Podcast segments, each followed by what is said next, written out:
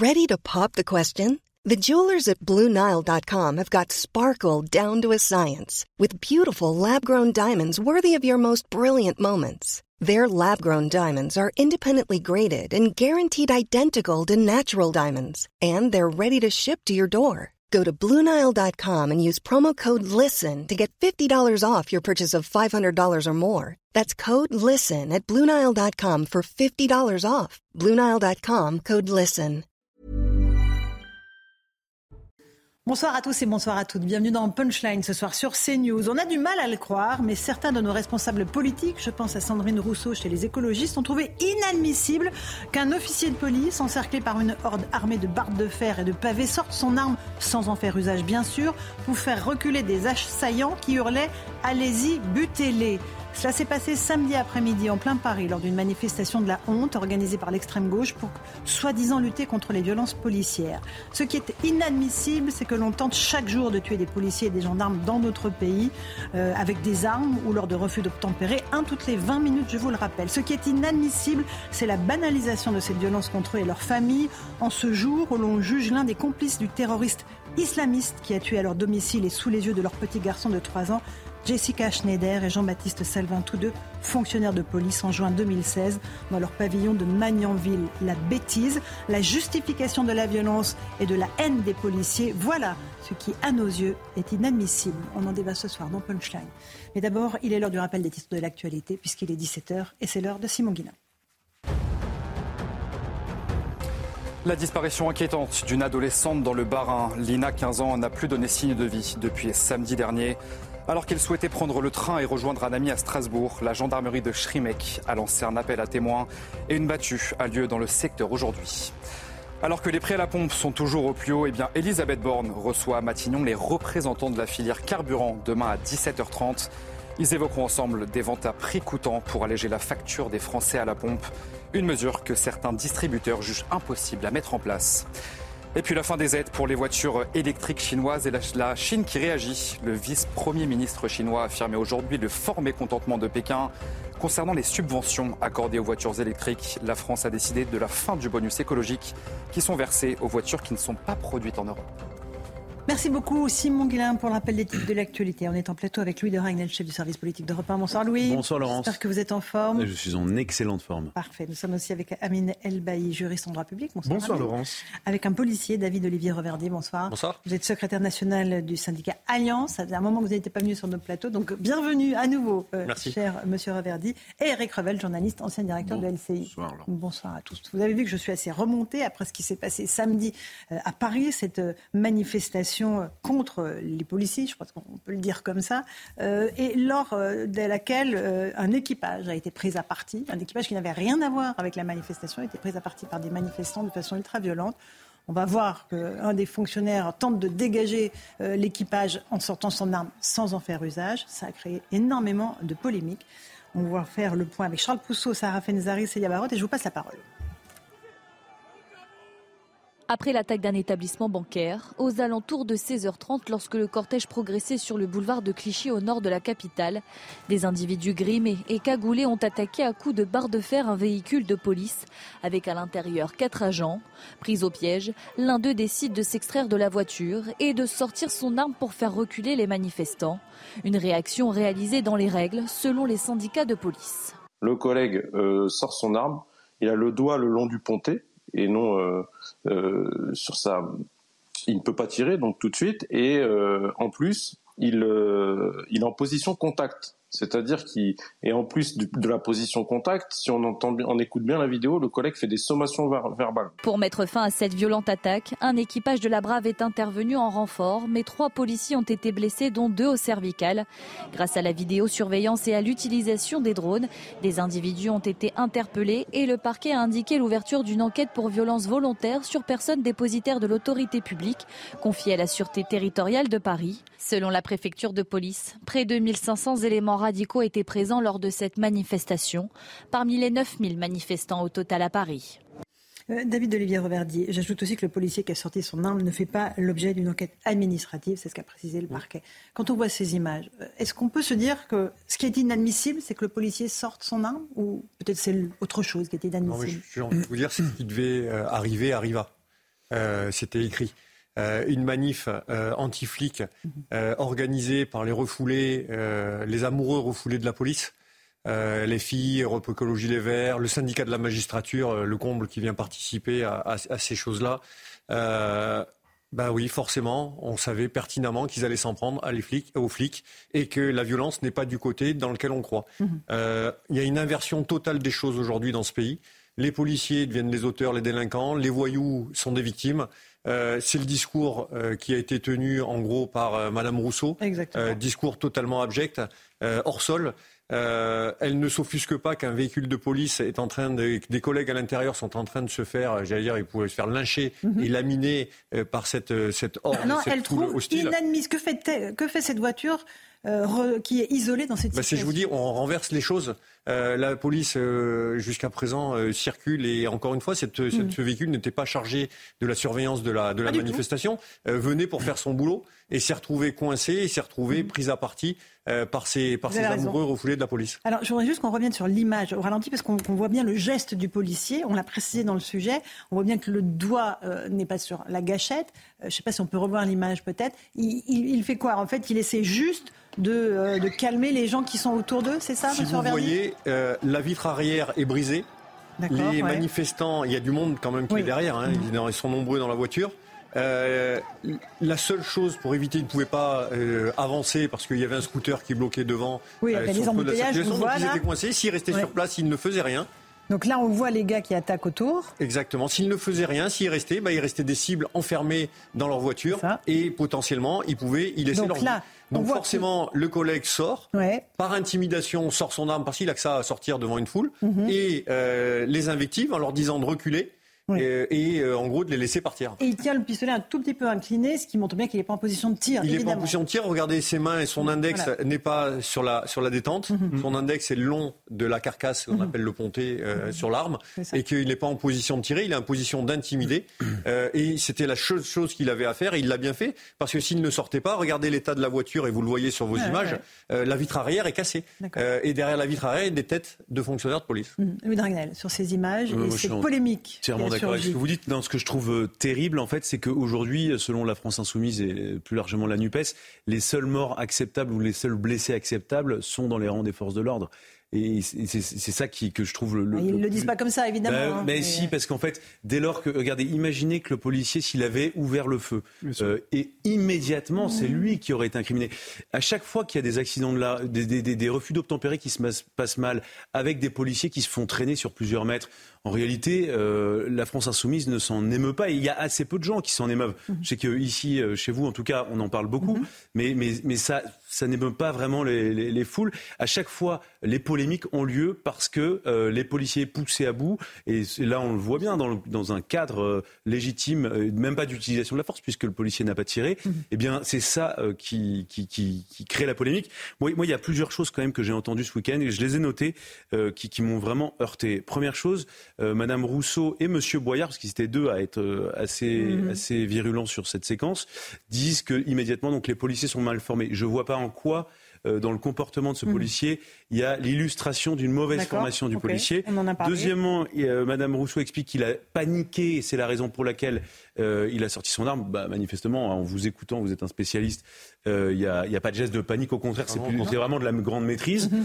Et enfin, à chaque fois, la vieille marotte qui revient, c'est bien l'illustration, la preuve qu'il faut réformer l'IGPN. Or, on le sait tous, l'IGPN sanctionne euh, très durement les policiers. Les policiers sont les fonctionnaires euh, les plus sanctionnés de, la euh, de, toute la fonction publique. Le Conseil, le, le conseil supérieur de la magistrature sanctionne aussi le syndicat de la magistrature pour ses prises de parti. parce qu'on parle souvent de l'IGPN, ah, mais ce sont les intouchables de la République. Exactement. Les, Et puis il y a même la que faisait cette voiture? Non mais la question que Mme Rousseau dit, que faisait cette voiture? Et eh ben en fait, elle assurait la protection des gens qui étaient ben, dans le coin et peut-être des manifestants euh, qui détestent la police. Non, mais c'est ça qui est contre-intuitif et qui est encore plus insupportable. des policiers qui reviennent, euh, et qui viennent, protéger euh, des gens qui les détestent. Simplement, vous dire que cette manifestation anti-police, c'est pas seulement une manifestation contre les forces de l'ordre.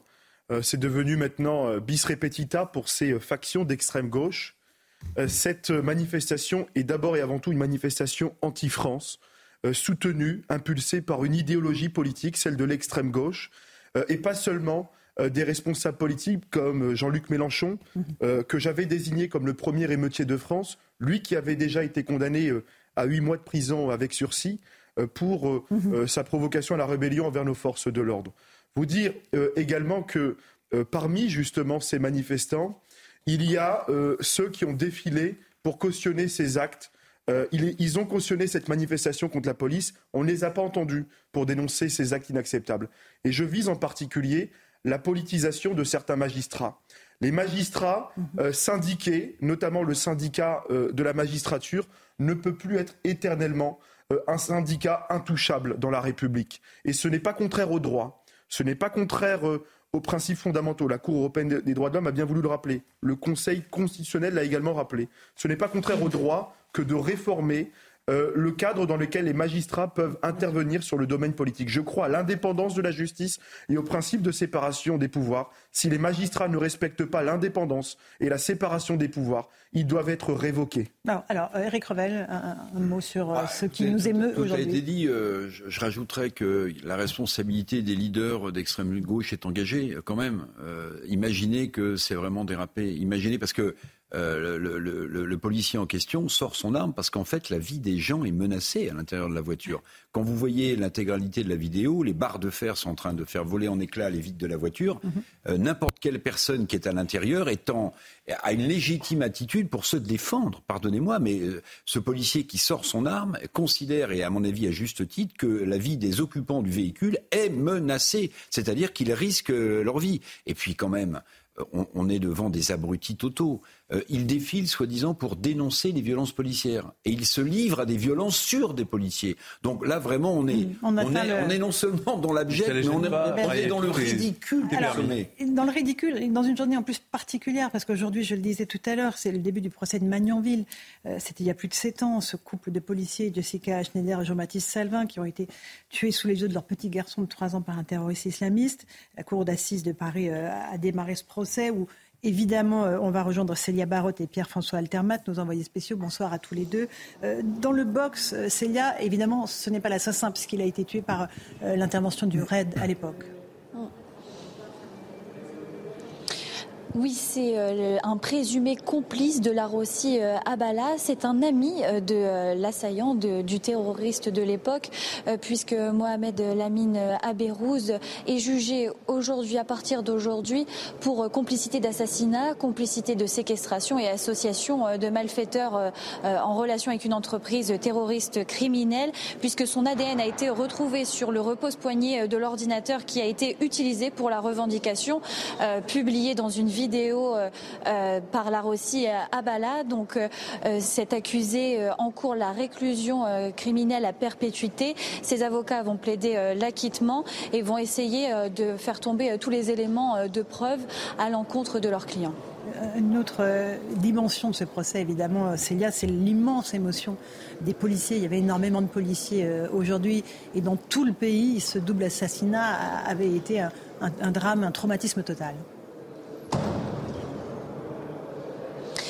Oui, il y a euh, dans la salle d'audience des membres de la famille de Jean-Baptiste Salvin et de Jessica Schneider. Il y a euh, des anciens collègues, des amis. Certains portent l'uniforme aujourd'hui pour leur rendre hommage. Ils nous ont euh, confié qu'il y avait un avant et un après Magnanville dans la profession. Le syndicat Unité SGP Police s'est même constitué partie civile, une demande qui a été acceptée par la Cour.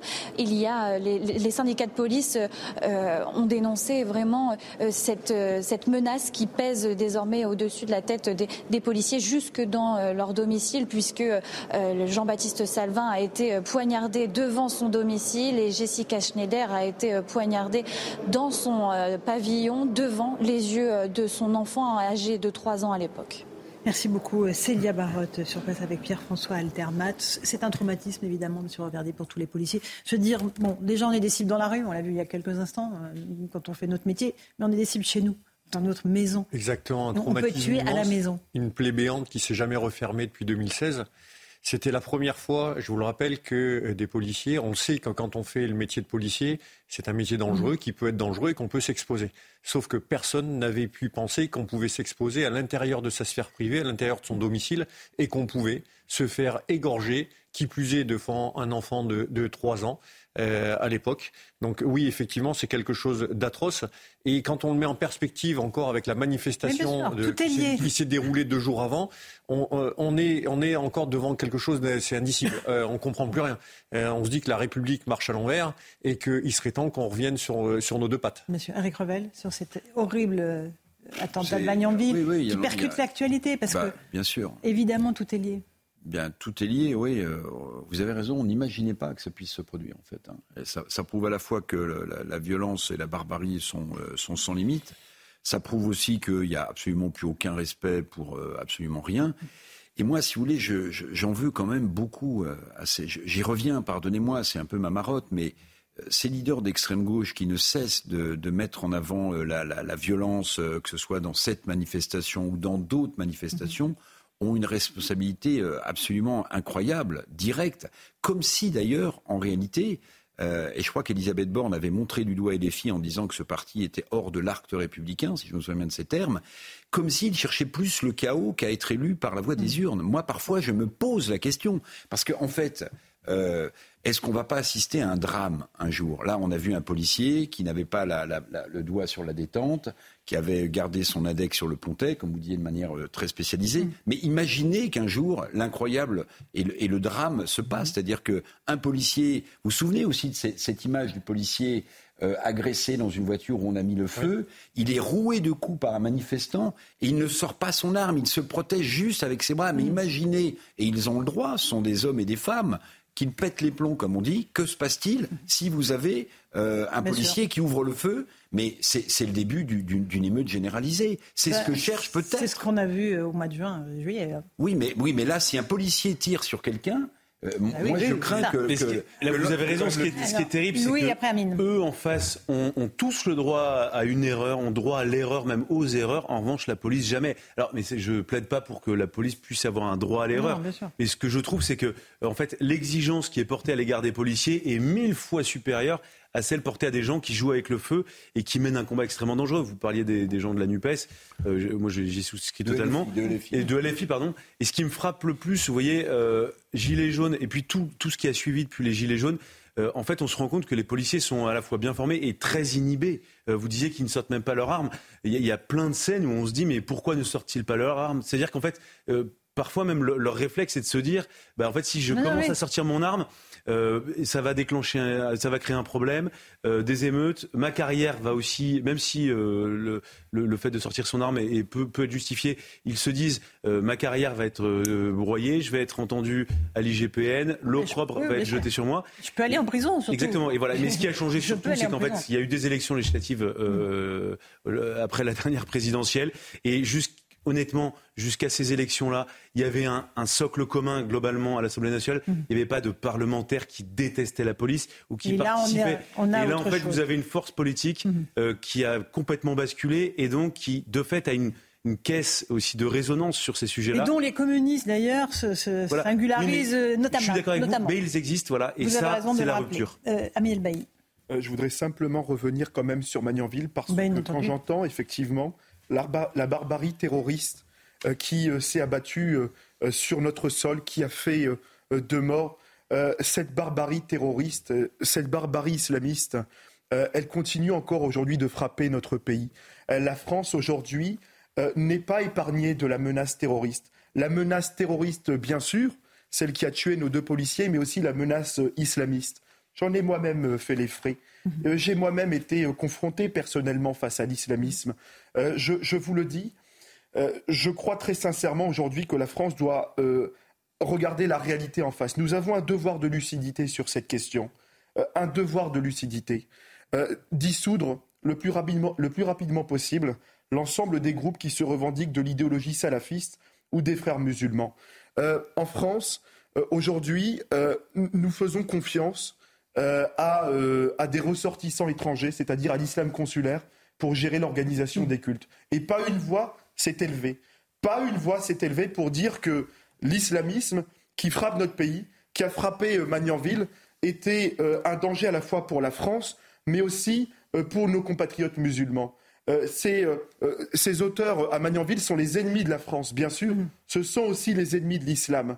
Et aujourd'hui, nous sommes le 25 septembre. Nous commémorons le 25 septembre, la mémoire de celles et ceux qui étaient musulmans, qui priaient Allah et qui se sont battus pour l'amour que nous portons tous pour le drapeau tricolore. C'était nos compatriotes harkis qui ont été lâchement abandonnés par la France, mhm. qui ont été désarmés et massacrés dans les conditions que nous connaissons. Je crois aujourd'hui, très sincèrement, Madame Ferrari, je crois aujourd'hui qu'il est temps de, faire preuve de lucidité sur cette question, de nommer les choses et de mener une guerre totale face à l'islamisme. La menace est encore là. Évidemment, euh, on parlait évidemment des policiers, de ce statut de policier qui est désormais un, statut de cible qui équivaut à avoir une cible dans le dos aujourd'hui, David Olivier Verdi, où, que ce soit. C'est vraiment, euh, c'est le sentiment qu'ont les policiers aujourd'hui. C'est le sentiment et le sentiment aussi, c'est que la République n'est pas là. Euh, quand on autorise ces manifestations qui auraient dû être interdites, elles ne l'ont pas été, soit dont acte, mais quand on autorise des partis politiques euh, qui ont pignon sur rue, qui se présentent à la présidentielle, qui se veulent euh, accéder aux plus hautes fonctions de l'État, quand on voit qu'un syndicat de la magistrature, syndicat de la magistrature, vous savez que nos collègues ont peur aujourd'hui, hein, suivant où on passe, d'être jugés par un, un, magistrat qui appartient à ce syndicat-là. Parce que nos fonctions euh, sont établis dans les procédures. Nous sommes fonctionnaires de police et donc forcément, ça arrive dernièrement. Il y a eu euh, un, pareil, une condamnation à, Bobigny mhm. euh, qui a été cassée par la cour d'appel avec, un, avec un, mhm. des annotations extrêmement dures à l'encontre des juges de première instance en disant que bon, cette affaire-là n'avait rien à faire ici. Tout a été cassé et on n'en parlait plus. Ils ont été quand même condamnés à de la prison en première instance. J'aimerais profiter de votre présence, Monsieur Reverdy, pour vous montrer un sujet concernant une mère de famille. Alors, ça n'a rien à voir, c'est vraiment la violence ordinaire. Là, on sort du registre simplement policier. Une mère de famille. La vidéo a fait le tour des réseaux sociaux ce week-end, qui euh, a été interpellée d'ailleurs, qui sera jugée. Elle a, elle a frappé un adolescent de 10 ans dont elle dit qu'il avait frappé son fils. Elle a même demandé à son fils de le frapper. La séquence est vraiment choquante et on va voir ce que ça, veut, ce que ça signifie euh, pour notre société. Explication de Corentin Brio, Sandra Chambaud. Nous sommes le mercredi 20 septembre, à la mi-journée à proximité d'un collège dans le Val-de-Marne. Une mère de famille interpelle un adolescent de 10 ans, élève du même collège que son fils. Elle l'accuse d'avoir été violent avec lui. L'adolescent nie. La femme le gifle à plusieurs reprises. Elle le force ensuite à se mettre à genoux. La maman commence à l'insulter et le menacer devant un groupe de personnes qui filment la scène. Elle oblige même son fils à gifler la victime. Je reviens, c'est moi qui te malmène devant tout le collège. La femme est interpellée le lendemain après qu'une plainte a été déposée à son encontre par les parents pour violence sur mineur de 15 ans, provocation directe d'un mineur à commettre un délit et injure raciale. Placée sous contrôle judiciaire, la mère de famille était jusque-là inconnue des services de police. Ça dit quoi, euh, David Olivier Verdict la, violence, elle monte de toutes parts. On a une mère de famille, on ne sait pas le contexte. Hein. Peut-être qu'il y avait eu euh, euh, des, problèmes entre les deux garçons, mais qui se comporte comme ça? La violence monte, c'est indéniable. Aujourd'hui, personne ne peut le réfuter. par contre, se faire justice soi-même, c'est pas la solution non plus. Et peut-être que si, encore une fois, sans connaître le contexte, hein, mais manifestement, ça s'est fait dans un cadre scolaire, euh, si euh, l'éducation nationale, en parlant du collège, avait fait son job et avait éventuellement, euh, j'allais dire, ressenti les choses, fait en sorte que ça puisse s'arrêter, les signaler au service de police. Ce que vous dites, c'est que les parents maintenant, ils se font justice eux-mêmes. c'est qu'aujourd'hui, la justice, la justice soi-même, c'est pas forcément bien, mais ça veut dire aussi qu'il n'y a plus de confiance. dans les institutions. et ça, c'est vraiment un problème. Eric, ça vous bah, choque? Si vous voulez, ça se télescope complètement avec l'affaire du, du rectorat de Versailles, pardonnez-moi, je vais me faire un peu l'avocat du diable ou de la diablesse, au-delà de la brutalité et de la vulgarité de cette mm. mère qui humilie euh, un garçon qui s'en est sans doute hein. pris, de 10 ans, qui s'en est sans doute pris à son gamin. Mais qu'est-ce que ça veut dire? Ça veut dire que les parents euh, il, aurait fallu qu'elle envoie au rectorat de Versailles, l'endroit où elle est, une demande en disant mon fils est harcelé, que dois-je faire Et elle aurait reçu une circulaire en disant chère madame, si vous continuez à nous harceler, bah vous allez aller 4 ans en prison et vous allez payer 50 euh, 000 euros d'amende. Je, ne justifie pas, je dis simplement qu'il y a une certaine attitude, et c'est très dangereux, euh, qu'on voit là chez cette mère de famille, qui consiste à dire ben, en fait, l'administration, les autorités sont incompétentes. Moi, je vais régler, le problème moi-même. Mais comme certains, euh, au moment euh, d'émeutes, si vous vous souvenez, euh, dans une ville du sud de la France, si ma mémoire est bonne, ont été épaulés par des civils pour, qui ont épaulé les policiers. C'est condamnable, c'est un dérapage. La République ne peut pas tolérer ça, mais on est des hommes et des femmes. Au bout d'un moment, on fait quoi? On envoie une lettre au rectorat et on attend la circulaire? Est-ce qu'on donne une gifle à un petit garçon bah, C'est ce que? Je, vous ai dit, au-delà de la brutalité, de la vulgarité de l'acte. Vous savez quoi? Je vais vous passer la parole à tous les deux, Amine et Louis, parce que je suis sûr que cette vidéo vous fait réagir. Mais d'abord, on fait une petite pause euh, et on se retrouve dans un instant dans Punchline sur CNews. À tout de suite.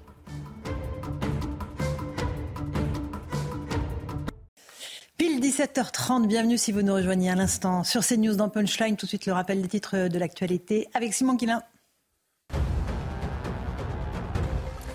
La disparition inquiétante d'une adolescente dans le Bas-Rhin, Lina, 15 ans, n'a plus donné signe de vie depuis samedi dernier. Alors qu'elle souhaitait prendre le train et rejoindre un ami à Strasbourg, la gendarmerie de Schrimek a lancé un appel à témoins et une battue a lieu dans le secteur aujourd'hui. Le gouvernement réclame des sanctions après les chants homophobes entonnés pendant plusieurs minutes hier soir lors du match PSG-OM. La ministre des Sports, Amélie Oudéa Castera, condamne fermement ces chants et appelle le PSG à porter plainte pour identifier les auteurs et les traduire devant la justice. Et puis Washington dit étudier à son tour toutes les mesures concernant sa présence militaire au Niger. Emmanuel Macron a annoncé hier le rapatriement de l'ambassadeur français ainsi que des troupes françaises d'ici à la fin de l'année. Une nouvelle étape vers la souveraineté du Niger, ont déclaré les militaires au pouvoir. Merci beaucoup Simon Guillain pour ce rappel des titres de l'actualité. On accueille Pierre Chasseret, délégué général 40 millions d'automobilistes. Bonsoir Pierre. on va parler dans un instant de l'essence. Mais d'abord, on voulait terminer sur une séquence qui nous a fait réagir. Une mère de famille de 40 ans qui a été interpellée après avoir giflé un adolescent de 10 ans. Elle l'accuse d'avoir maltraité son fils. Elle a même demandé à son fils de frapper cet enfant euh, devant des, euh, euh, des téléphones portables. On voit la séquence qui est extrêmement choquante. Aminel Bailly, ça vous fait réagir? Oui, d'abord les euh, les faits sont évidemment inacceptables.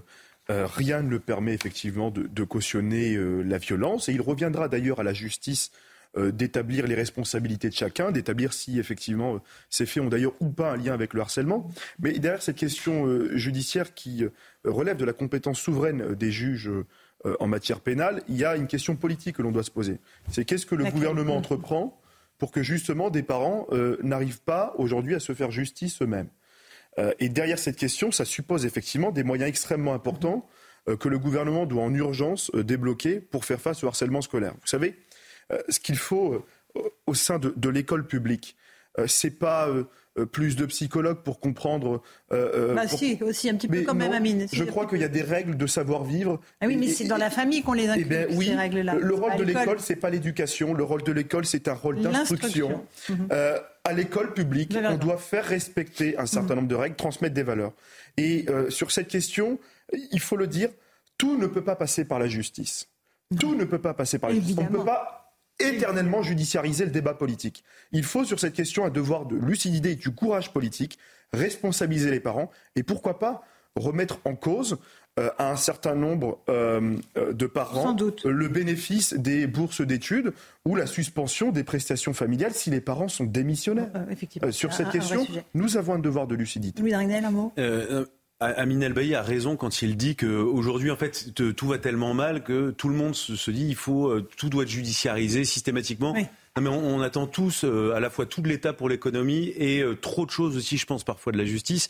Alors ensuite, quand on regarde la vidéo, moi je ne connais pas le contexte, je ne sais pas ce qui s'est passé avant. On sait simplement que la mère de famille euh, a voulu faire la même chose que ce qu'on a fait à son fils. Ça, pour le coup, c'est établi.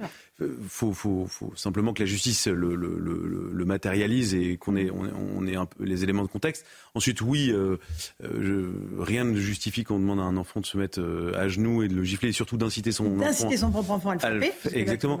Et en fait, le problème, c'est effectivement le cas de ces parents, qui, de ces personnes qui veulent rendre la justice sans la justice. Parce qu'ils se disent que. Et, une autre chose qui est un peu sidérante quand même, c'est que maintenant, euh, face à une telle euh, scène, eh bien systématiquement, il y a des gens qui filment sans intervenir. Sans intervenir. C'est ça, ça, c'est quelque chose qui me frappe. Mais je suis d'accord. Qui regarde et, et, la première fois que je m'étais fait cette réflexion, mm. c'était au moment de la manifestation avec le policier qui était en flamme. Oui, vous avez on a beaucoup d'images avec des gens qui étaient à côté du policier. Qui filmaient. Personne ne lui vient en aide. Tout le monde le mm. filme. Vous n'avez pas tort. Vous n'avez pas tort. Je dis, c'est quand même frappant. Allez, on va passer à un autre sujet qui vous concerne tous. C'est l'essence, c'est le pouvoir d'achat. Patatras, hier, le président de la République a annoncé la fin de cette mesure morte-née, hein, parce qu'elle avait été annoncée il y a pile une semaine par Elisabeth Borne, la vente à perte des carburants. toute la profession s'était élevée contre. Et le président en a tiré très vite les conclusions. On voit juste euh, les éléments de, ce sujet avec Marine Sabourin, puis je vous passe la parole, Pierre Chasseret, pour comprendre cette volte-face sur le prix euh, à perte de l'essence. Alors que le prix du carburant est au plus haut pour 2023, à près de 2 euros le litre en moyenne, Emmanuel Macron réinstaure le chèque carburant de 100 euros par an. L'aide sera limitée à 50% des travailleurs les plus modestes. Sur le mois, euh, on est à plus de 500 euros au niveau euh, d'essence. Donc 100 euros, ça peut aider euh, effectivement, mais ça aide pas plus que ça. C'est mieux que rien, de toute façon, mais on ne sait pas non plus. là, vu la conjoncture actuelle, c'est, ça serait bien que ce soit peut-être tous les, ouais, aussi, ouais, tous, tous, les mois, ça serait, ça serait, ça serait bien. Bah, c'est bien pour les plus démunis, mais il faut qu'ils pensent aussi à nous, au taxi, parce que voilà, on, on fait beaucoup de kilomètres. Il y a un manque à gagner qui se crée et on n'a pas d'aide. Selon Bercy, cette mesure, qui entrera en vigueur dès 2024, bénéficiera à près de 5 millions de foyers, ce qui devrait représenter un coût de 500 millions d'euros. Afin d'alléger la facture des Français à la pompe, le chef de l'État compte aussi sur l'effort des distributeurs. Si le président de la République a écarté l'idée de la vente à perte de carburant après un rejet des distributeurs, il souhaite la mise en place de la vente à prix coûtant.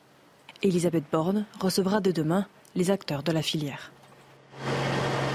Bon là, on, a le topo général, Pierre Chasseret. Mm. On a, mm. alors qu'est-ce qui manque? Qu'est-ce qui manque? Racontez-nous. Toujours ce que je dis, c'est que ça va pas en fait. Le, sujet, euh, il est inexact malheureusement parce que c'est pas une mesure qui coûte à l'État, puisqu'actuellement l'État mm. engrange davantage d'argent grâce à un effet d'aubaine. Plus le prix du baril est cher, plus l'État engrange de taxes. Le président a dit c'est pas nous, c'est les cours de pétrole qui montent hier. Oui, oui mais enfin bon, euh, il dit aussi qu'il aime la bagnole. Moi j'ai envie de dire heureusement, heureusement, qu'il l'aime, parce que s'il l'aimait pas, ça serait quelque chose. Non mais alors là, euh, réellement, d'abord, la vente à perte des carburants, c'était une mauvaise idée dès le départ. C'était une mauvaise idée, mais pas que de la part des professionnels. Mais cela dit, la demande du prix coûtant, c'est la même chose. Ah On va tuer toutes les stations-service en zone rurale. C'est fini. On va les flinguer. Pourquoi Eh bien parce que quand vous avez une station-service qui fait de la réparation automobile, mm. un petit peu d'épicerie, et puis aussi un petit peu de, carburant, demandez du prix coûtant. Une fois que vous avez payé vos charges, si vous ne gagnez pas d'argent, à quoi ça sert de maintenir l'activité? Si on demande à tout le monde de travailler à prix coûtant, c'est-à-dire juste pour rembourser euh, le carburant et puis le ticket de transport, plus personne ne va bosser. Donc c'est une méconnaissance totale de la France. Ça me donne une sensation de président des ultra cœur de ville qui, a, qui est complètement et totalement déconnecté de la réalité des Français dans leur quotidien. Éric Revel, est-ce que vous êtes d'accord avec euh, Pierre Chasseret Oui, je rajouterais qu'en fait la mesure va coûter plus de 500 millions d'euros parce que quand, on, ben oui, parce que quand on parle des, petits pompistes indépendants, vous vous souvenez que la semaine dernière, euh, les représentants du syndicat Mobiliance, l'ex-CNPA qui représente les filières de l'automobile, avaient été reçus par Bruno Le Maire qui goûtait pas tellement la mesure, mhm. comme vous en souvenez, de la, vente à perte des carburants par Agnès René Panaché. ah oui, on le remet dans Agnès Pannier-Runacher. Et, euh, par Olivia Grégoire. Vous, vous, vous avez bien réussi là. Olivia Bravo, Eric. Bon. Et qu'est-ce qu'avait obtenu euh, Mobiliance pour les petits euh, pompistes indépendants? Ils avaient obtenu en fait 80 millions d'euros. 80 millions d'euros à la fois pour, bah, s'ils devaient vendre à perte pour leur assurer hmm. Hein, rappelons quand même qu'ils font 1 à 2 centimes de marge par litre d'essence vendue.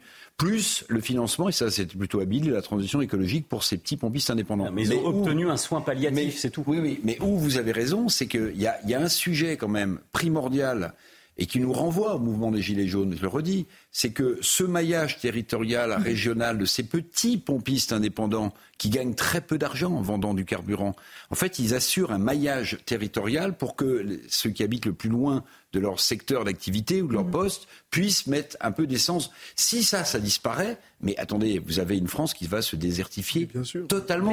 Donc c'est un sujet économique et c'est un sujet social. Juste, j'aimerais comprendre, Pierre Chasseret. Vous dites que ça va les tuer.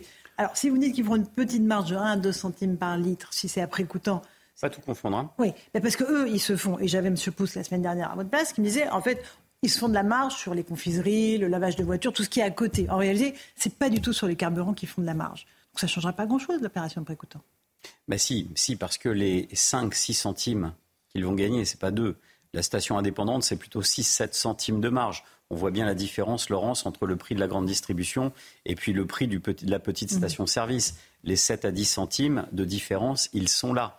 Donc c'est la marge, mais c'est aussi le coût du travail.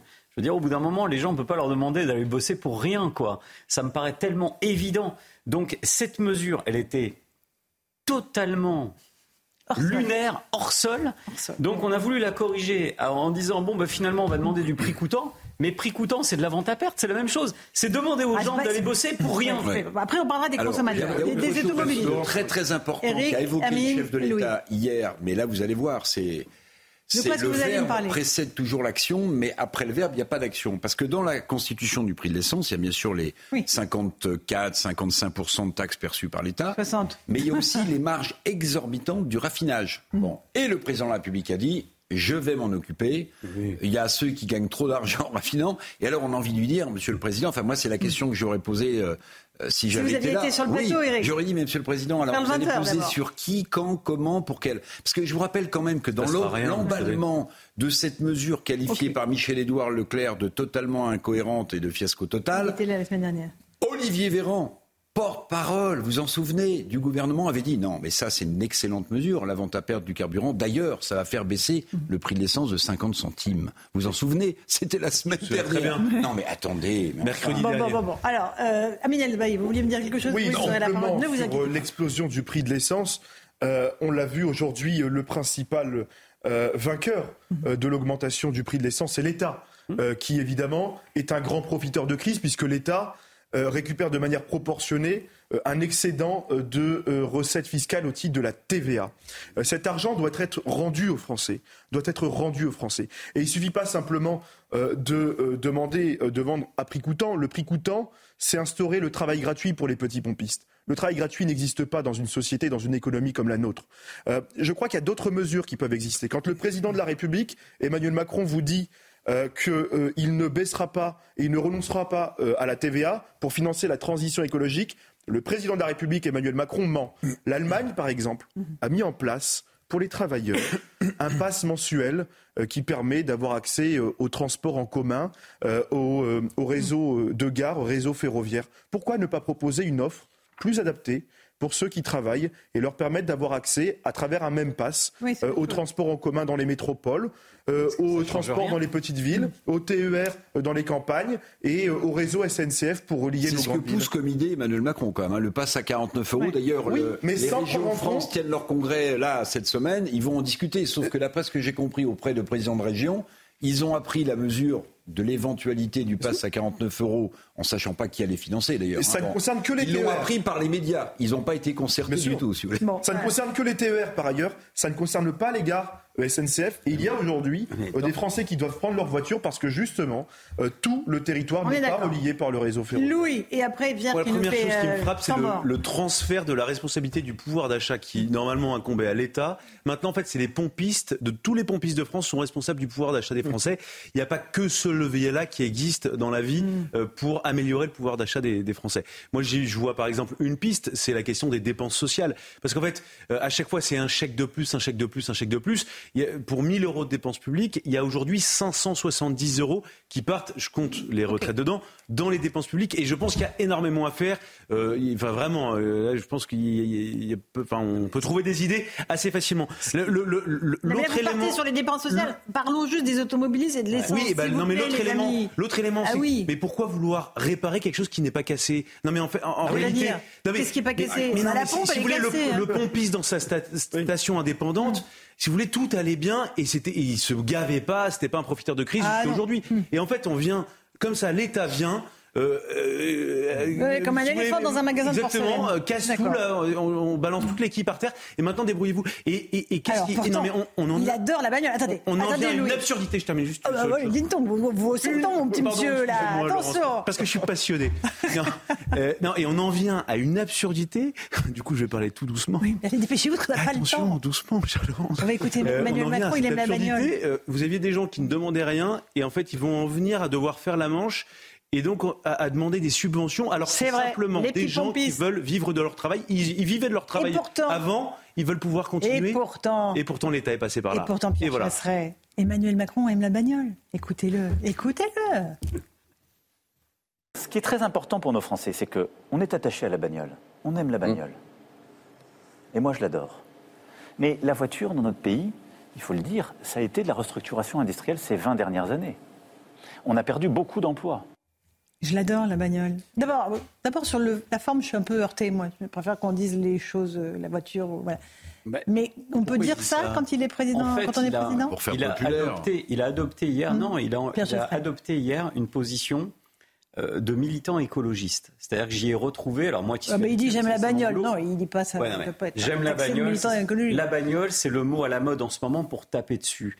Donc aujourd'hui, oh non, arrêtez, ça fait 30 ans qu'on dit ça. Les amoureux de la bagnole, ils disent aujourd'hui, parlent de leur bagnole. Aujourd'hui, je parle aujourd'hui. Il faut dire quoi Aujourd'hui, j'ai vu une sémantique. J'ai vu une sémantique chez le président de la République qui est très simple. Il a voulu faire un peu populaire, populiste, ça marche pas. Ça marche pas parce que quand on se dit ah bon, il aime la voiture et il fait ça, waouh. Eh ben s'il ne l'aimait pas, alors qu'est-ce qu'il ferait, Entre les radars, les zones à faible émission, qui vont interdire aux gens de circuler. Vous ajoutez à ça euh, les, les, les, les prix des carburants. Ou de manière, j'aimerais qu'on arrête. J'aimerais qu'on fasse un pari et que sur CNews, puisqu'aujourd'hui, ce matin, et les autres matins, j'ai expliqué à de multiples Tous les matins du monde qu'il n'y avait pas, qu'il n'y avait pas de coût d'une mesure sur les carburants, puisqu'on est dans une situation de sur profit dû à la fiscalité, je voudrais qu'on prenne l'engagement dans les reportages, dans tout, de ne plus entendre qu'une mesure coûte 500 millions ou plus. Parce que ce n'est pas le cas. J'en ai marre d'entendre ça. J'ai pas compris. Oui, bah, si, parce qu'il y a tellement de, profit. Voilà. 20 centimes, 20% d'euros, ça fait 40 centimes, ainsi de suite. Là, ça va. Donc le grand profit. C'est un manque à gagner. C'est non, c'est un trop perçu. Bah, c'est la différence bah, en économie. C'est un manque à gagner. Alors, ah ben non, en économie. Moi, moi, je trouve que euh, j'ai bien écouté hier le président de la République. il y a quelque chose d'extrêmement choquant dans sa sémantique et les mots qu'il emploie. Bon, alors vous, le mot bagnole. Moi, bagnole, ça meurt. Parce qu'il veut faire populaire, mais à un moment donné, lorsqu'il a peut-être qu'on Surtout, parler. attends, attendez, ça fait six ans qu'il n'a pas dû conduire une voiture. Bon, Accessoirement, oui, mais bon, voilà. C'est pas grave. Non, mais, c'est vrai, c'est la réalité. Il emploie le mot bagnole, même si ça peut paraître anecdotique, bagnole, et à un moment donné, pour justifier, pour tenter d'expliquer le chèque de 100 euros par an, vous, vous, souvenez du mot qu'il emploie? Et personne n'a rien compris. Il emploie le mot de décile. Le décile, c'est un outil statistique, c'est une référence statistique. Vous voyez, euh, c'est comme le revenu médian par rapport au revenu moyen. Et le décile, alors là, ça, le propulse sur une autre planète. Et ceux qui savent ce que sont les premiers ou les dixièmes déciles, bah, il n'y en a pas beaucoup. C'est un lexique de statisticien. Donc, à la fois, il veut faire populaire bagnole, et tout d'un coup, il redevient, il redevient ce qu'il est. Techno un techno employant le mot décile que personne ne comprend. C'est pour ça d'ailleurs que le précédent chèque carburant, il n'y a que la moitié de ceux qui avaient droit qui l'ont demandé parce qu'ils ne savaient même pas dans quel décile ils se Moi, trouvaient. Moi, c'est pas ça qui m'a choqué. Mais c'est quand même la réalité. Ce qui m'a choqué... Le chèque carburant de la dernière fois, la moitié des gens ne l'ont pas eu. Donc celui qui arrive, mais on ne sait pas. Parce qu'il est presque indécent. Mais moi, ce qui m'a choqué dans les propos du président de la République hier, c'est la notion de déplacement de confort. On va aider ceux qui travaillent, on, va pas, on ne va pas aider les déplacements de confort. C'est quoi, Laurence, un déplacement de confort? Est-ce que c'est par exemple quelqu'un. Est-ce que quand on amène les enfants à l'école, c'est du confort Oui, est-ce que quelqu'un qui se rend à l'hôpital. C'est du confort? Ah non, mais quand vous partez en week-end, c'est du confort? Ben, du confort, oui. Alors c'est du confort, c'est-à-dire quand on se déplace pour aller payer 20% de TVA sur tout ce qu'on sur tout ce qu'on achète, c'est du confort. Mais c'est une mauvaise. En fait, économiquement, ça tient pas. L'économie, c'est quoi? C'est l'argent qui circule dans une société. Mhm. Là, c'est un impôt quasi direct. C'est-à-dire, vous allez à la pompe, vous avez travaillé, vous avez gagné votre salaire, on prend 60% du, du, du, coût de votre salaire en carburant sur la TVA, bon, euh, sur les, la, taxe carburant. Mhm. L'intelligence économique, c'est pas ça. C'est que l'argent doit circuler entre plusieurs mains. C'est-à-dire qu'on doit consommer, et c'est cette indice de consommation qui crée du PIB et, donc une richesse. C'est pas le fait de prélever et de pomper l'automobiliste à la station-service. Ça n'a absolument Sans jeu de mots, aucun sens. évidemment, avec la station-essence. Euh, ce qu'il faut noter aussi, c'est qu'il a parlé de beaucoup de choses. Il a parlé aussi des chaudières à gaz. On est dans un niveau de détail. Est-ce que c'est vraiment au président de la République d'aller parler de l'interdiction ou pas des chaudières bah, à gaz, du prix euh, de l'essence. Il connaît le problème des Français. Mais hier soir, c'était plus un entretien de Premier ministre. Euh, effectivement, c'était rentré dans le détail. On va en parler dans un instant. Et, ce qui est assez étonnant, c'est qu'Emmanuel Macron très régulièrement dit qu'il est là pour fixer le cap, la vision. Mmh. Donc là, il s'inscrit pleinement dans le, le, rôle théorique, en tout cas, du président de la Ve République. Euh, et, et, dans les faits, en réalité, il fait tout le contraire. Et donc sa première ministre, et d'ailleurs, euh, il l'a ah bah, démoli au passage, parce que l'annonce, c'est elle qui l'a portée la semaine dernière. Et clic, euh, en une semaine. Euh, voilà, exactement, clic clac, balayette. Il y a plus parlé des sénatoriales? Personne. C'est-à-dire l'agenda politique. mais je mais honnêtement, je ne sais pas si euh, les sénatoriales auraient fait les grands titres par ailleurs. Non, mais on en aurait parlé, on en aurait peut-être un peu parlé. J'aimerais juste, avant qu'on referme cette page, vous faire écouter Michel-Édouard Leclerc, qui était mon invité la semaine dernière, ici même, et qui évoquait l'inflation, évidemment, ce qu'on évoque, le pouvoir d'achat, les prix de l'alimentation qui augmentent, et qui dit qu'il y a un vrai risque pour la démocratie. Il redoute une explosion sociale. Écoutez-le. On a eu de la déflation pendant très longtemps, et donc culturellement, patronat, députés, décideurs publics, enfin privés ou publics, euh, euh, tout le monde a dit euh, c'est plus une c'est plus une priorité mm. l'inflation quoi.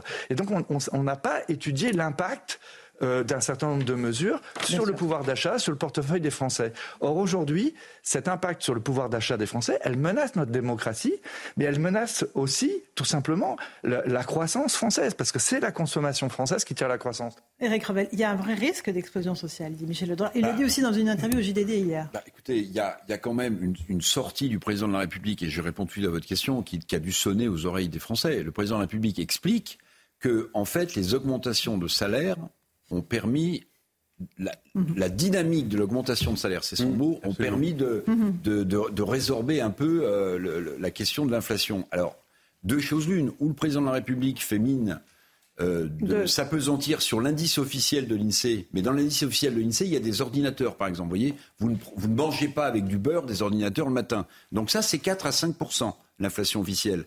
Mais tous les Français qui ont entendu ça et qui constatent l'augmentation des œufs, de la farine, etc., c'est une augmentation à deux chiffres mhm. depuis euh, deux ans, on est à plus 21%. Ils ont dû se dire, mais c'est pas possible. Donc en réalité, vous avez un problème de pouvoir d'achat majeur dans le pays, majeur dans le pays. Et on se rappelle du mois que, la dernière explosion des gilets jaunes, c'était lié au prix de l'essence, aux 80 km Donc personne ne la souhaite, mais tout le monde la, la, Un dernier mot, Pierre Chasseret, avant la oui, pause. Je pense, qu'en fait, le président de la République n'a pas qu'il y a une forme d'ultimatum social qui a été lancé.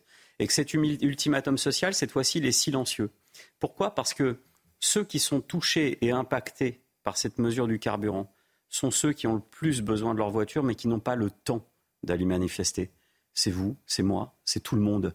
En fait, c'est tous ceux qui nous regardent actuellement et qui sont en train de subir une pression fiscale sur des prix du carburant qui aujourd'hui leur donnent un choix pour cet hiver. Se chauffer, rouler, donc bosser, ou bouffer. Et aujourd'hui, on se retrouve dans certains foyers qui, euh, qui, doivent choisir et arbitrer entre les trois. Ça, c'est impensable. Et je vous donne un engagement. Je suis persuadé qu'il y aura une refonte des carburants. Parce que même si le président de la République a dit de son côté non, on ne touchera pas aux taxes, moi je peux vous dire qu'à l'Assemblée nationale, c'est peut-être pas le cas. Merci beaucoup Pierre Chasseret. On fait une petite pause. On se retrouve dans un instant dans Punchline sur CNews et sur Europe 1. On reviendra sur l'allocution d'Emmanuel Macron hier soir et puis on reviendra aussi sur cette marche anti-police samedi et ces scènes absolument inacceptables où une voiture de policiers s'est fait prendre à partie par des manifestants. À tout de suite. Bonsoir à tous et bonsoir à toutes. Bienvenue dans Punchline ce soir sur CNews et sur Europe 1. Il n'a donc fallu qu'une petite semaine pour voir partir aux oubliettes la mesure absurde brandie par Elisabeth Borne de vente à perte des carburants. La belle affaire emballée, a dit hier soir le président Macron qui a aussitôt dégainé un nouveau chèque carburant de 100 euros en contradiction avec ses ministres qui nous ont tous chanté sur tous les tons la fin du quoi qu'il en coûte. Longue vie au gouvernement de l'à peu près qui va tout faire pour ne pas toucher à ses rentes, c'est-à-dire les taxes, et nous inventer des solutions plus ridicules les unes que les autres, pendant que le pouvoir d'achat va continuer de dégringoler. J'avoue aussi que je suis restée perplexe hier soir en voyant le président évoquer pêle-mêle et dans une cacophonie retentissette qui n'était pas de son fait, eh les chaudières à gaz, euh, les bagnoles qu'il adore, l'augmentation de la taxe foncière, qui est bien sûr de la faute des maires, ou encore l'immigration, sujet brûlant s'il en est, pour prononcer la même phrase que Michel Rocard. On ne peut pas accueillir toute la misère du monde. 34 ans sont passés, mais nos dirigeants n'ont toujours pas trouvé mieux et n'ont aucune solution à nous proposer. L'impuissance pour seul et unique programme depuis 34 ans, cela fait mal. On va en débattre ce soir dans Punchline sur CNews et sur Europe.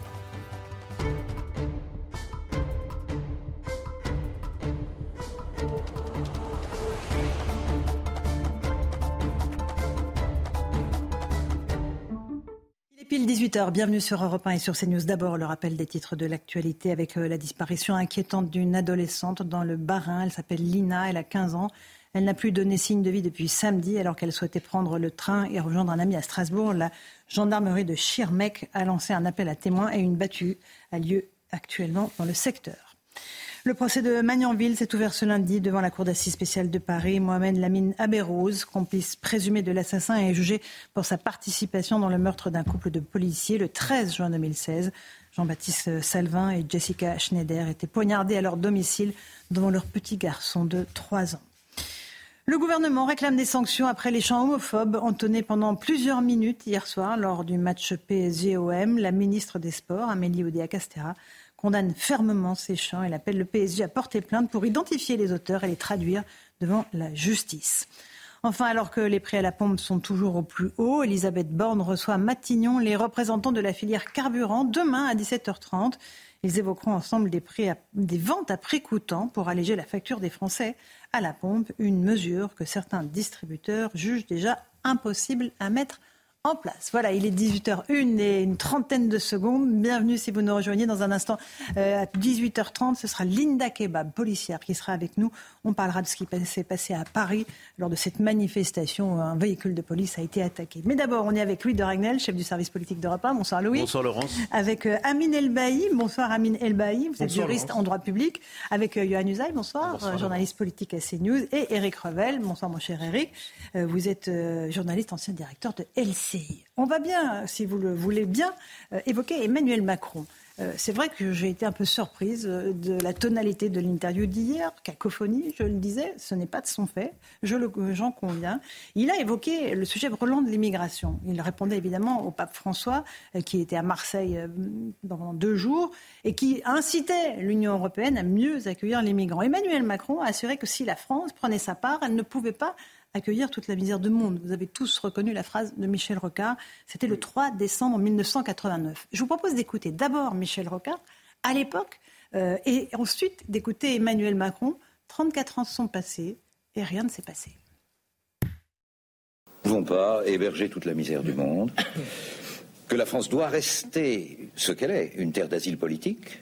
Nous sommes signataires de la Convention de Genève qui prévoit de donner accueil à tous ceux dont les libertés d'expression ou dont les opinions sont réprimées sur place, mais pas plus. Il faut savoir, le chiffre euh, n'est pas encore public, je peux le donner aujourd'hui, qu'en 1988, nous avons refoulé, refoulé à nos frontières 66 000 personnes. Il y a en moyenne environ 100 000 demandeurs d'asile chaque année dans notre pays.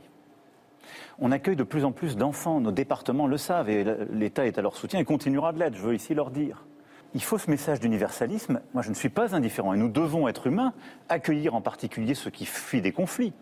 Mais on doit aussi être rigoureux parce qu'on a un modèle social qui est généreux. Et on ne peut pas accueillir toute la misère du monde. Voilà, la tonalité, le timbre de voix si reconnaissable de euh, Michel Rocard et Emmanuel Macron. La même phrase, 34 ans mm. d'intervalle. Qu'est-ce qui s'est passé entre-temps? Louis Dragnel, je vous passe la parole ensuite à Qu'est-ce qui s'est passé? Bah, 1988, 66 000 refoulements. 2022, entre 12 et 15 000 refoulements.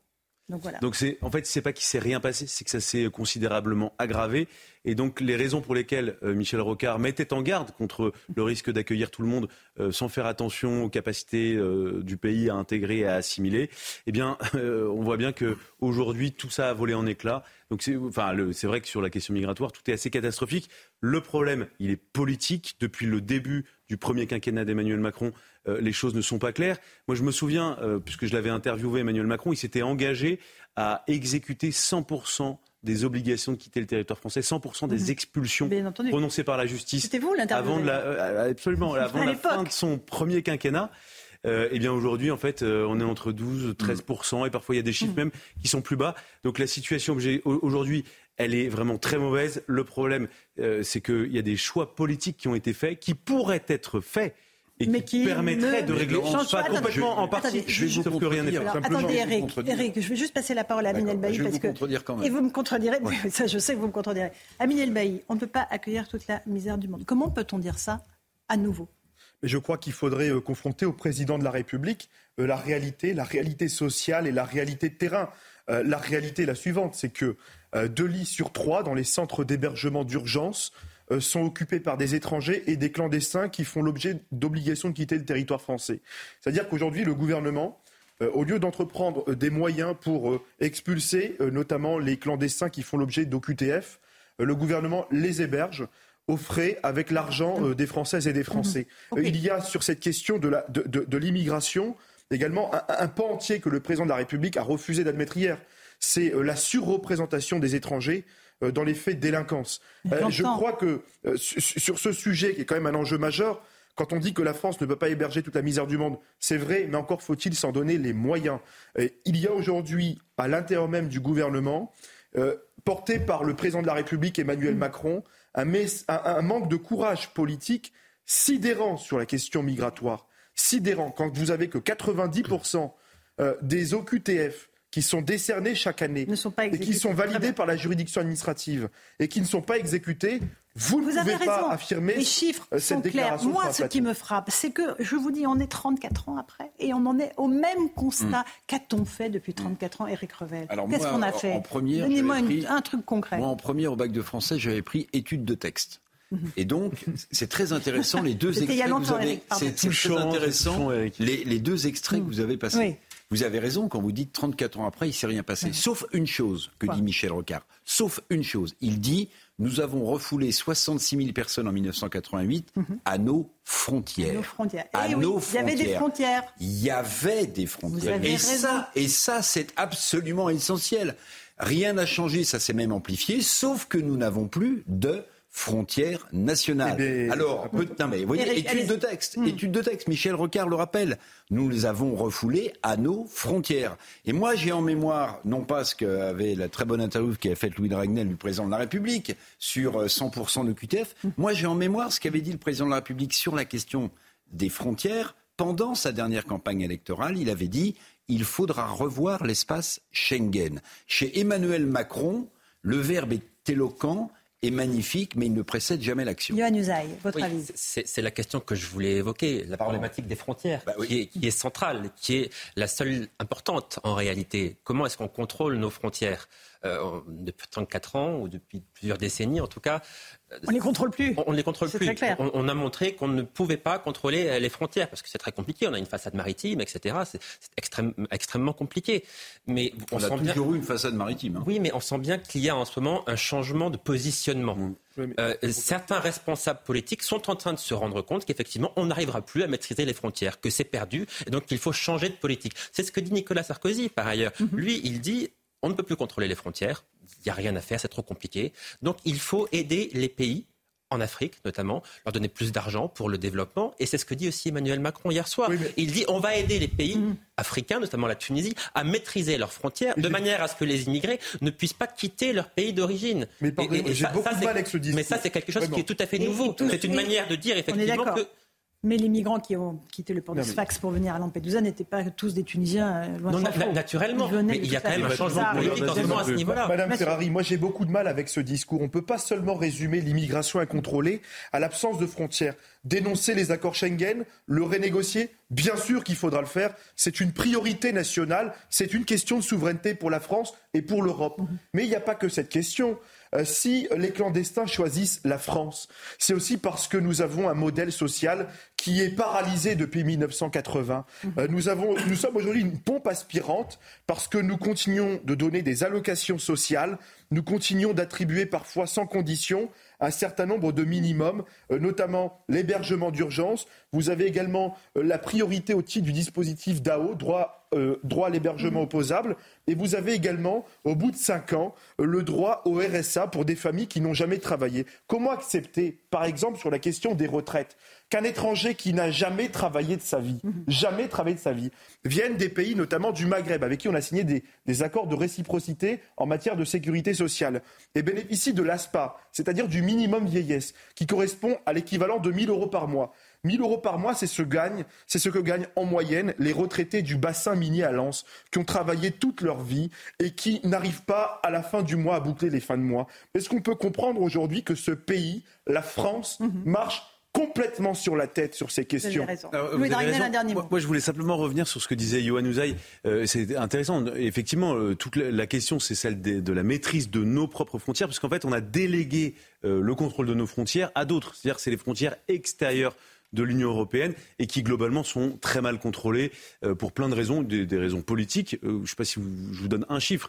Aujourd'hui, le nombre de policiers de Frontex, vous savez combien il y en a? Il y en a 10 000. Le nombre de policiers de la police aux frontières françaises, il y a combien?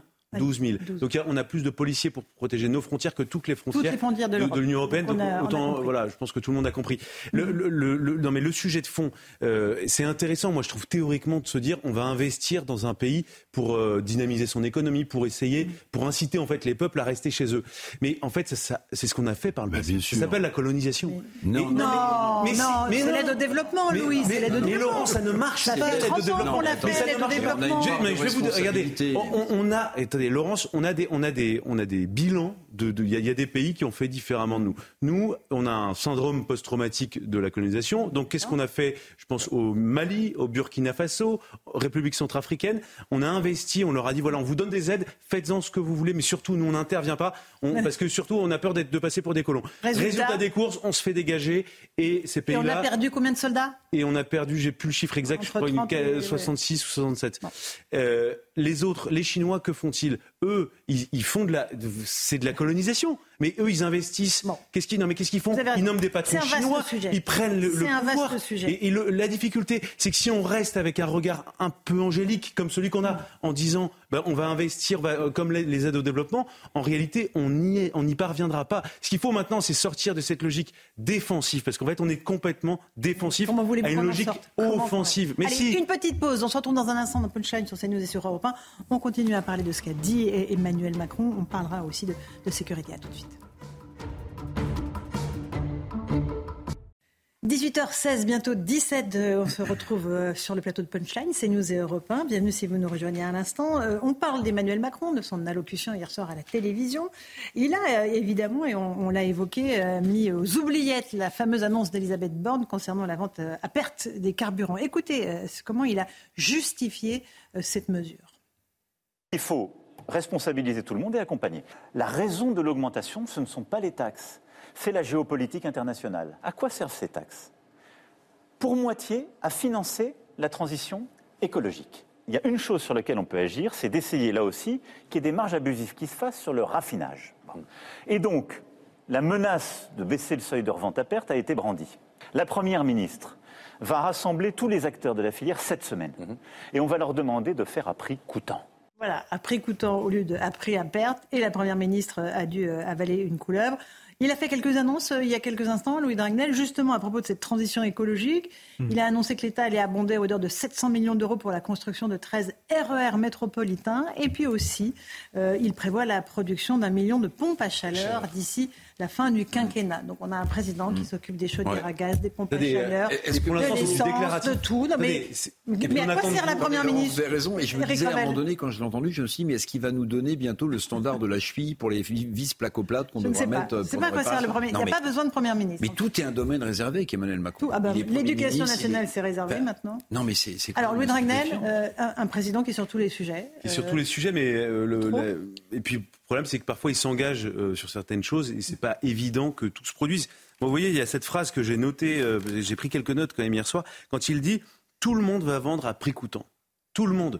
Il s'engage donc il, va étrangler les petites stations Ou alors, non, mais il est possible que. Non, mais Elisabeth Borne avait la même. Euh, pas exactement la même. Euh, exactement. Euh, affirmation, mais si, Vous voyez, il s'engage sur certaines choses et c'est pas du tout évident que, in fine, tous les petits pompistes vendent à, ah, prix coûtant. Non, mais. Non, non, ils sont pas tous d'accord. Ils sont même pas du tout d'accord. Ils risquent de démonétiser un petit peu. On va juste écouter quelques réactions de Français sur ces mesures sur le carburant qui changent donc du jour au lendemain, une fois après à perte, une fois après coûtant.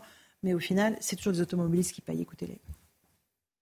C'est mieux que rien, de toute façon, mais on ne sait pas non plus. Euh, là, vu la conjoncture actuelle, ça serait bien que ce soit euh, peut-être euh, tous les, aussi, ou tous, les mois, ça serait, ça serait, ça serait bien. Ça peut aider, je pense, oui, mais est-ce que c'est une bonne formule? Je pense pas non plus, parce qu'on arrive sur 100 euros. moi, je, je, sais que sur le mois, on est à plus de 500 euros au niveau d'essence.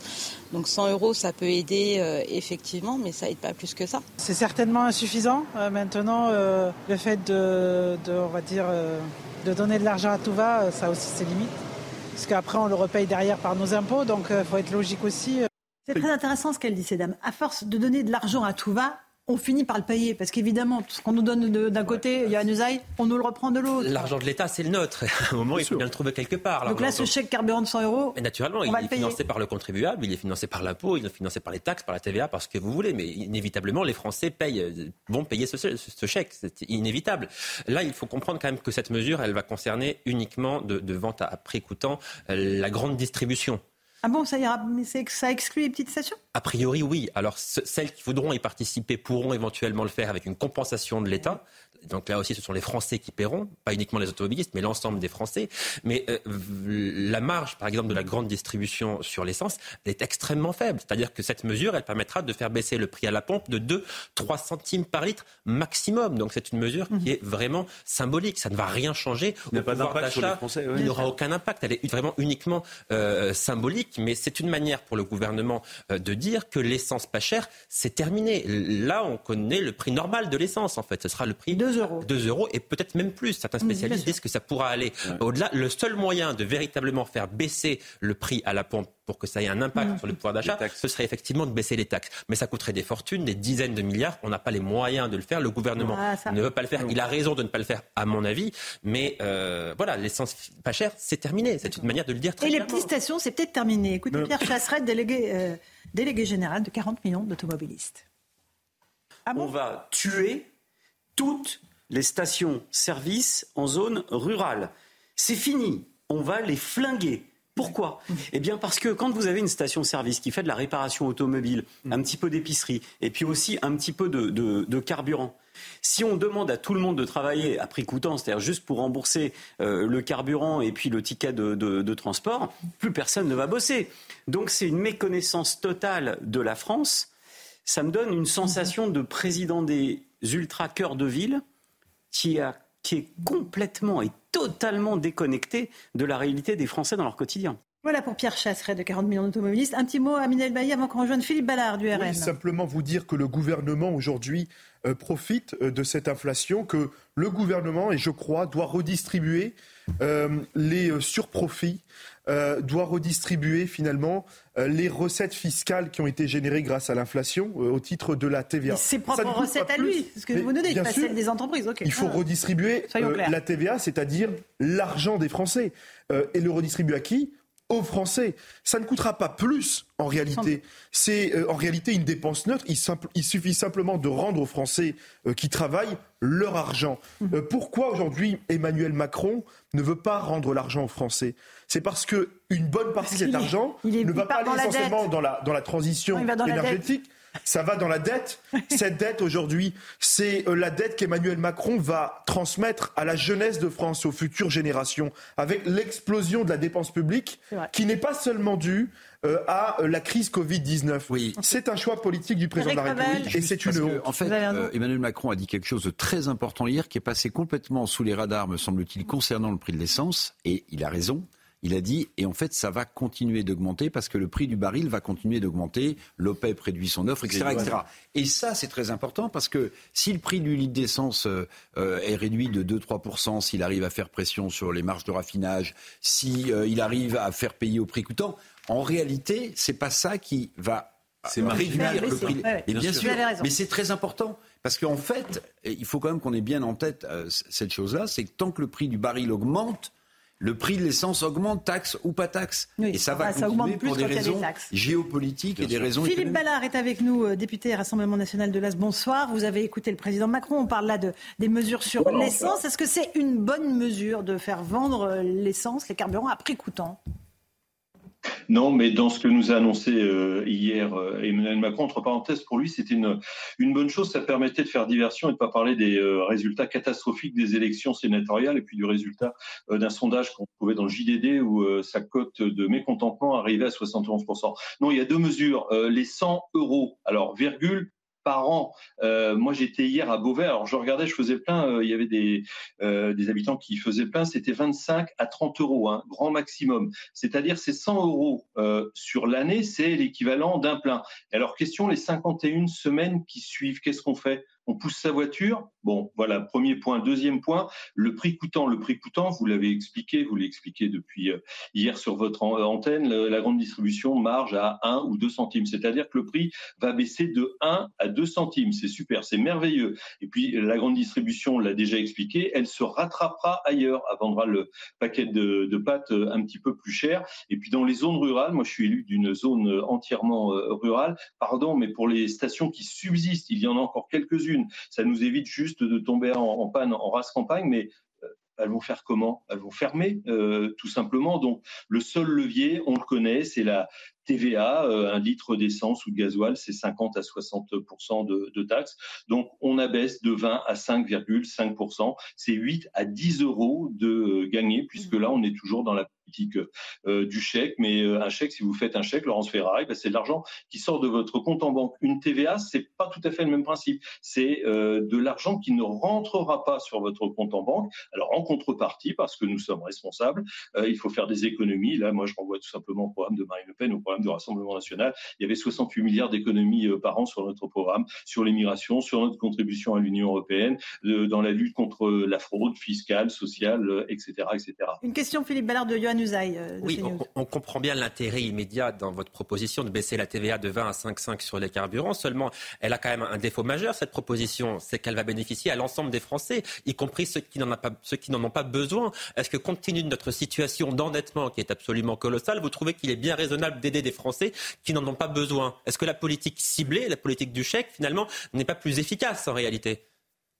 Oui, mais la politique du chèque sur 100 euh, euros pour euh, X personnes, la classe moyenne va y échapper. Non, mais euh, il faut que ce gouvernement se rende compte. Et Emmanuel Macron, quand on l'écoutait hier soir, n'en avait pas conscience que le pays est tabou. Il y a toute une, classe moyenne, mais au sens très très large, qui souhaite juste qu'ils me disent et qui disent à, beaucoup de responsables écoutez, nous on paye des taxes, on paye des impôts, mais en retour, on n'a plus rien, on n'a plus de service public et liste du mois, on ne sait pas comment finir le mois. Alors peut-être que quand vous allez rendre votre réservoir dans un 4x4. Parce que dit, qui achètent des SUV, ils habitent généralement dans les et ils prennent pas forcément euh, leur voiture, et ils prennent le taxi ou, mmh. d'autres moyens de, locomotion. Donc il y a urgence. Il faut bien comprendre que la France est à bout. Donc il faut agir rapidement. Alors peut-être qu'il y a des gens qui bénéficieront de cette baisse de la TVA, mais l'immense majorité des gens euh, en bénéficieront et eux en ont absolument besoin. C'est quasiment une question de, euh, mais de, de survie au sens où on est obligé d'arbitrer entre euh, je saute un repas ou bien je remplis mon réservoir d'essence. On en est là en France en, 2023. C'est le bilan d'Emmanuel Macron. Philippe Bellard, merci d'être venu sur Punchline, député RN de l'Oise. Louis de Ragnel, on a parlé immigration, on a parlé pouvoir d'achat.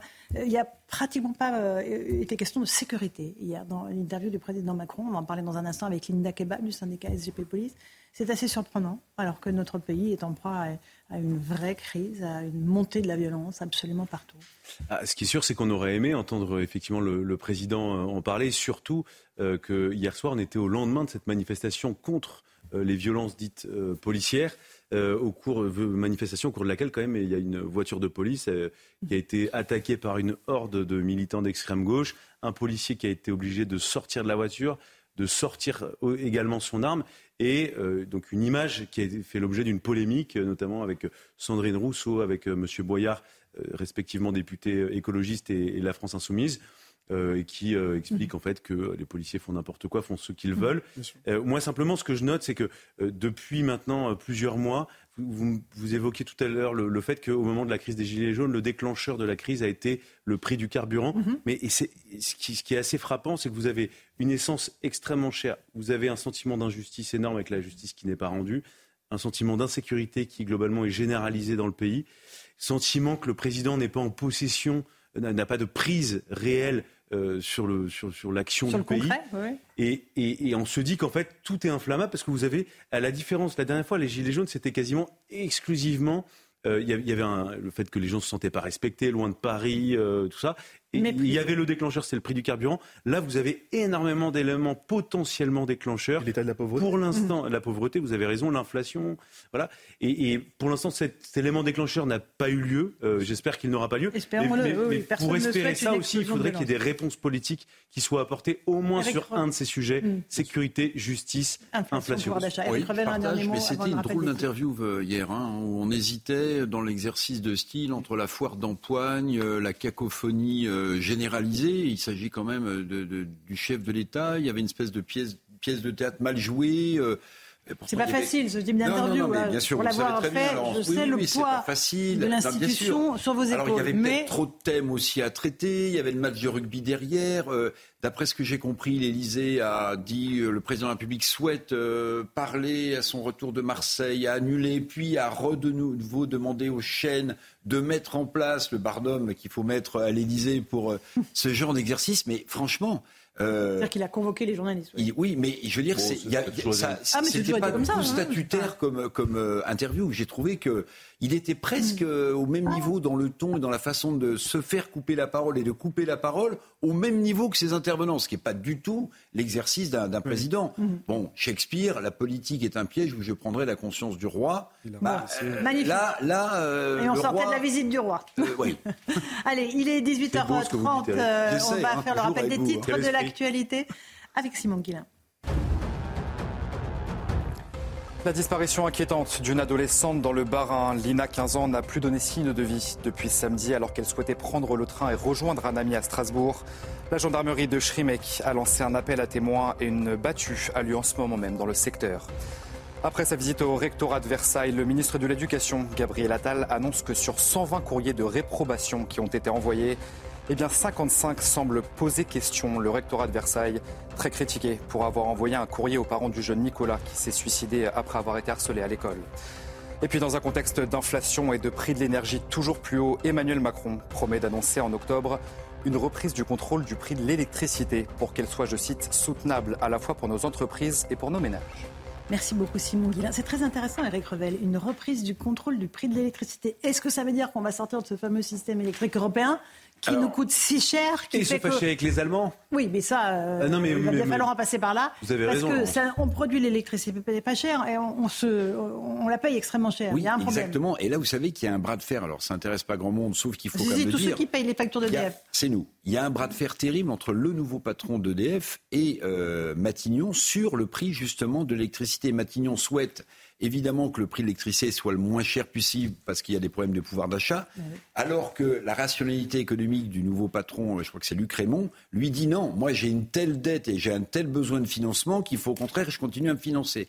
Et là, je crois qu'Elisabeth Borne a donné 15 jours, on en est là aussi, hein, ça passe sous les radars, 15 jours au nouveau patron euh, d'EDF euh, qui a remplacé Jean-Bernard Lévy il y, a, il y, a, mhm. quelques mois pour lui dire non, vous allez faire ce que je vous dis de faire bah, c'est pas impossible qu'il soit ou démissionné ou qu'il soit euh, viré, mais c'est important parce que au-delà de la, de la question du prix de l'électricité, il y a aussi le fait qu'il euh, a été directement nommé par le président de la République, puisque c'est une entreprise de nouveau entièrement nationale, hein, je rappelle EDF. Hein. Absolument. Allez, on suivra évidemment de près ce prix de l'électricité. On fait une toute petite pause dans Punchline sur CNews et sur Europe 1. On accueillera Linda Kebab, policière du syndicat Unité SGP. Que pensent les policiers de ce qui s'est passé samedi à Paris lorsqu'un équipage euh, de leurs collègues s'est fait attaquer euh, par des manifestants, des manifestants cagoulés? Une polémique est née du fait qu'un des policiers a sorti son arme pour tenter de se dégager. A tout de suite dans Punchline.